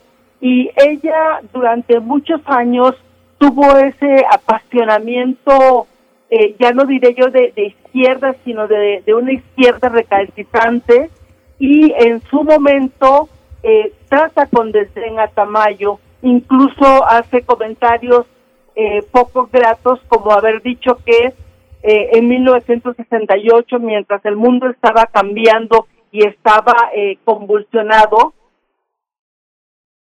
Tamayo pinta el famoso cuadro Hombre Radiante de Alegría. Lo que Raquel Tibol no hizo en este caso fue irse a los archivos y ver que Tamayo en efecto había pintado aquel maravilloso cuadro que es el rostro de un prácticamente de un sol, es un ser humano pero es una especie de sol eh, con, con muchos rayos. Y Tamayo pinta este cuadro en mayo del 68 porque él había estado precisamente en Europa eh, cuando se dan todas estas eh, protestas que inicialmente son juveniles y luego se vuelve una protesta generalizada en Francia. Entonces Raquel Tibol eh, se acercará a Tamayo, sí, pero una vez fallecido Rivera, una vez fallecido Siqueiros, y eh, se posicionará eh, muy cercano a Tamayo hasta los años 80. Entonces ahí hay un, un tema eh, muy, muy amplio de estudiar, de criticar, porque sí, sin duda Raquel Tibol tiene un lugar eh, muy importante en la historia de la crítica en México, pero desde mi punto de vista, eh, ella eh, tuvo momentos de demasiada obcecación por una postura eh, izquierdista, por una postura que no le permitía en algún momento ver los avances de Tamayo en la mera cuestión eh, plástica, ¿no? En las búsquedas formales que tenía Tamayo. Y pues ella se posiciona hasta el final, hasta los años 80, se posiciona ya como una crítica cercana a Tamayo, pero la historia no no no no no no nos no nos puede permitir ver de otra manera las cosas porque ahí están los escritos, ahí está la historia este también eh, testimonial de cómo ella abordó muchas veces de mala manera la obra de Tamayo. Mónica, eh, es que bueno, es, es, muy, es, muy, deslumbrante todo lo que lo que dices y muy iluminador, Ingrid Zucker. Eh, muchas gracias por toda esta por toda esta propuesta, que es una propuesta verdaderamente académica de investigación y que y que y que politiza en el mejor sentido, en el más profundo estas estas contribuciones. Eh, yo le diría a Mónica López Velarde que justamente ella está en un mirador fundamental para observar lo que sucede hoy con el Museo Tamayo. Rufino Tamayo tenía una obra, una obra muy, muy importante de, coleccionista. Él estaba muy ilusionado con cuadros que a veces pues no podía colgar, pero que algo que él decía era que eh, parte de su asombro era que muchas de las pinturas que conoció eh, en, sus, eh, en sus viajes y que compró, él no se imaginaba que eran de ese tamaño o que estaban hechas con esos materiales. Era muy interesante. ¿Cómo observas, Mónica López Velarde, desde el mirador donde estás el desarrollo del Museo Tamayo en el marco de estas políticas de austeridad. Ahora, un poco completando lo que comenta Ingrid, hay un momento en el que Raquel Tibol dice, a ver cuánto duran estos patrocinadores se me hace que vienen al olor de los cuadros, por eso hay tantos empresarios privados a la que atendieron la convocatoria de Televisa para crear este museo que finalmente se lo endilgaron al Estado mexicano. ¿Cómo lo observas? ¿Cómo observas el Museo Tamayo hoy? Pues con los retos que tiene toda la cultura nacional, ¿no? Unos retos tremendos en, en, en cuanto a eh, poder lograr los programas tanto de exposiciones como las exposiciones es lo que ve el público, pero el museo como institución tiene un, una responsabilidad y un trabajo por ley enorme de conservación, de catalogación. Entonces, los acervos eh, en Tamayo en especial, pues es una herencia de, de del maestro Tamayo. Yo siempre pienso cuando es una eh, un coleccionista es un artista, doble doble valor esa esa colección, ese ojo curado que tuvo Tamayo para hacer una selección tan ejemplar y donarla al país es pues, un regalo que tendremos que una obligación de como digo de conservar, de catalogar, de inventariar, ¿no? De de difundir, de conservar. Entonces yo diría que ese reto que tienen todos los museos a nivel nacional y privados obligación, es patrimonio de la humanidad. Ayer platicaba con Ingrid antes de entrar a nuestra mesa este, esta posición de, de tener precisamente dentro del Museo Tamayo un espacio para el mismo Tamayo, ¿no? Tamayo en su enorme discreción, que también lo describe Vicente Rojo, pues no había esta, esta posibilidad de tener un lugar donde, además de ver la herencia universal, moderna, contemporánea, pues conocer al, al, autor mismo que es Tamayo. También recordemos que tiene un museo en Oaxaca con sus piezas prehispánicas también donadas a, al pueblo mexicano. Entonces es una responsabilidad de todos también exigir las condiciones importantes para la subsistencia de estos acervos que finalmente son acervos de todos los mexicanos que merecen mucha atención y que merecen mucho el presupuesto debido, el presupuesto debido y en, en esta coyuntura también se encuentra nuestro Tamayo. Me voy, bueno, nos vamos acercando ya hacia el cierre de esta conversación, homenaje a 30 años de la muerte de Rufino Tamayo. Y me sigo con contigo, Mónica López Velarde Estrada, sobre los espacios. Bueno, ayer Felipe Leal daba también eh, consideraciones muy interesantes sobre los espacios de exposición. Me sigo por ahí y bueno, si pensamos en grandes espacios, eh, que, se pueden destacar está, por supuesto, eh, donde se encuentra la espiga, la escultura emblemática de la Coordinación de Difusión Cultural de la UNAM, que se levanta en uno de los extremos de la explanada del MUAC.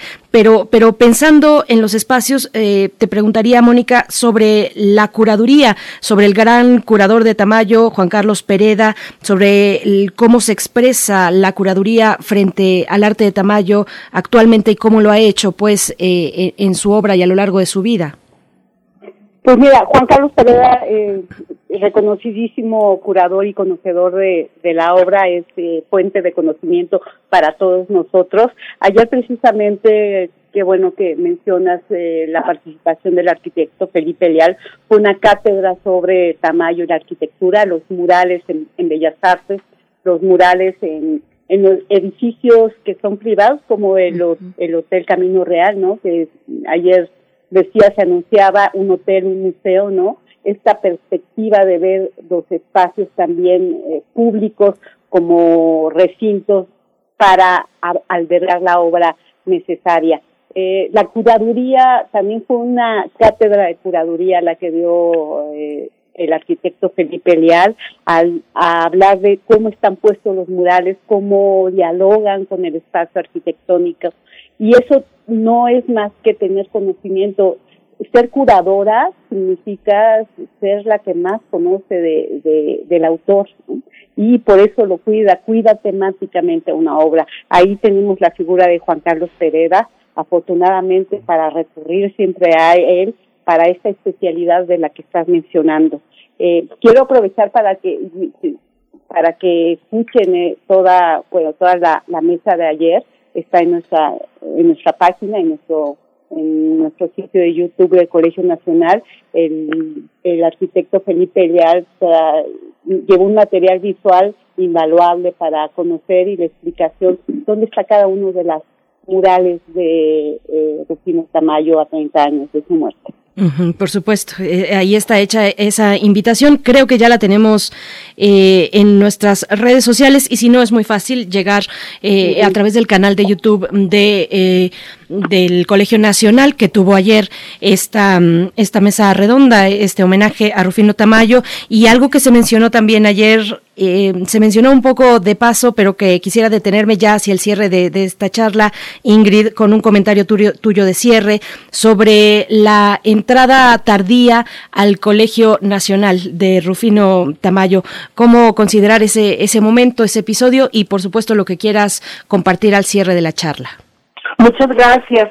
Eh, pues eh, sí, en efecto, Tamayo, si algo anheló, fue eh, ingresar al Colegio Nacional y ser reconocido por ese eh, cuerpo académico, pero por cuestiones eh, literalmente de, de, grilla, literalmente hablando, fue que eh, durante tantos años no, no fue posible que el maestro ingresara. A veces este, se dice que porque él estaba mucho tiempo en el extranjero, eh, sí, Mayo viajaba muchísimo, pero también pasaba grandes eh, temporadas eh, aquí en la Ciudad de México. Entonces, eh, esa mm, negación para que él ingresara al Colegio Nacional más bien se debió a estas pugnas políticas que habían, a un grupo de pintores que estaban en contra de Tamayo y bloqueaban las cosas que Tamayo proponía sin embargo, eh, pues el 21 de mayo de 1991, cuando el maestro ya ingresa formalmente al Colegio Nacional, eh, da una disertación en la que queda muy eh, clara su postura de un artista comprometido, eh, por ejemplo, con, la con el cambio de era después de la Segunda Guerra Mundial y cómo eh, Tamayo enfatiza en este discurso eh, cómo el arte debe reflejar los cambios originados por la ciencia y el desarrollo tecnológico precisamente porque eh, debe de continuar la evolución de la humanidad y que la humanidad debe de estar siempre atenta a sus problemas. Así que, eh, pues el maestro entró tarde, pero su eh, paso por el Colegio Nacional es algo muy importante tanto para el artista porque cumplió ese ese anhelo pero sin duda también para el Colegio Nacional, que como dijo el doctor Fumate, eh, se vistió de honor con el ingreso de Tamayo.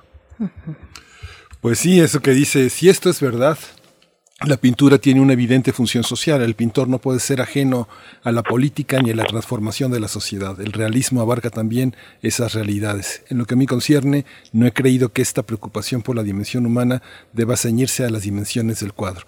El artista, como cualquier ciudadano, debe participar vivamente en el desarrollo de la sociedad a la que pertenece. Pues con esto nos quedamos, querida Ingrid Zucker. Muchas gracias por toda esta iluminación. Mónica López Velarde, muchas gracias. Seguimos, seguimos pensando en la pintura mexicana, pensando en Tamayo. Muchas gracias. Muchas gracias a ustedes por el espacio. Gracias. Gracias a ambas. Hasta pronto y bueno, reiterar la invitación para que se acerquen al Colegio Nacional. Está en su cuenta de YouTube esta mesa redonda que tuvo ayer, eh, pues eh, que tuvo lugar en el homenaje a los 30 años de la muerte de Rufino Tamayo. Gracias a todos ustedes por sus comentarios. Estamos ya al cierre de esta emisión de primer movimiento. El día de mañana nos volvemos a encontrar, si así nos lo permiten, al filo de las 7 de la mañana, haciendo comunidad en este espacio de radiodifusión eh, pública y universitaria. Miguel Ángel, muchas gracias. Eh, pues gracias a todo el equipo también. Gracias. Quédese con nosotros en Radio UNAM. Quédese en la fila, porque en la fila se va a encontrar a Juan Stack y a Oscar de la Borbolla, que es justamente la dimensión, el cosmos en el que entramos después del primer movimiento. Esto fue el primer movimiento. El mundo desde la universidad.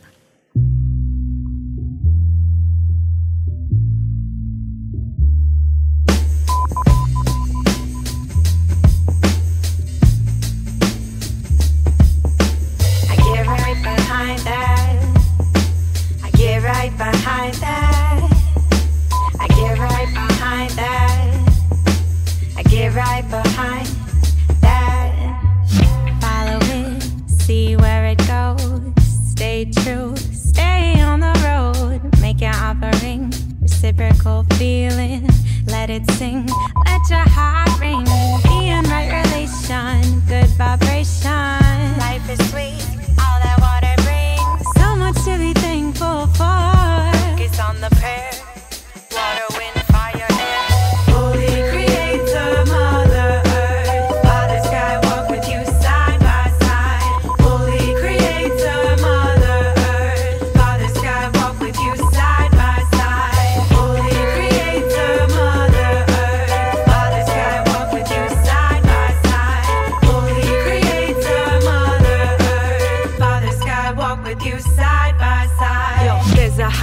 power and they hear sincerity. Come on, speak your prayers, cry your tears, specificity. This road of life is rugged, it will put you to the test. It will bring you out, love you down to your essence. Get down on your knees, uh-huh. close to Mama Earth. Think about your loved ones, put your family first. It's all about relations and how we tend to them. Reciprocal relations, human and non human kin. Holy Creator, Mother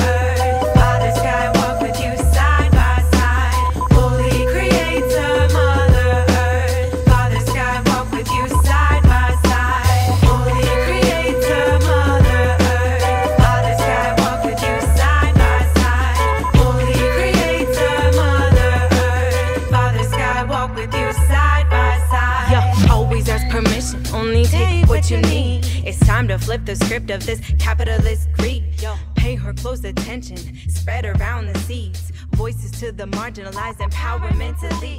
Feed the holy with your tears, beautiful words and poetry.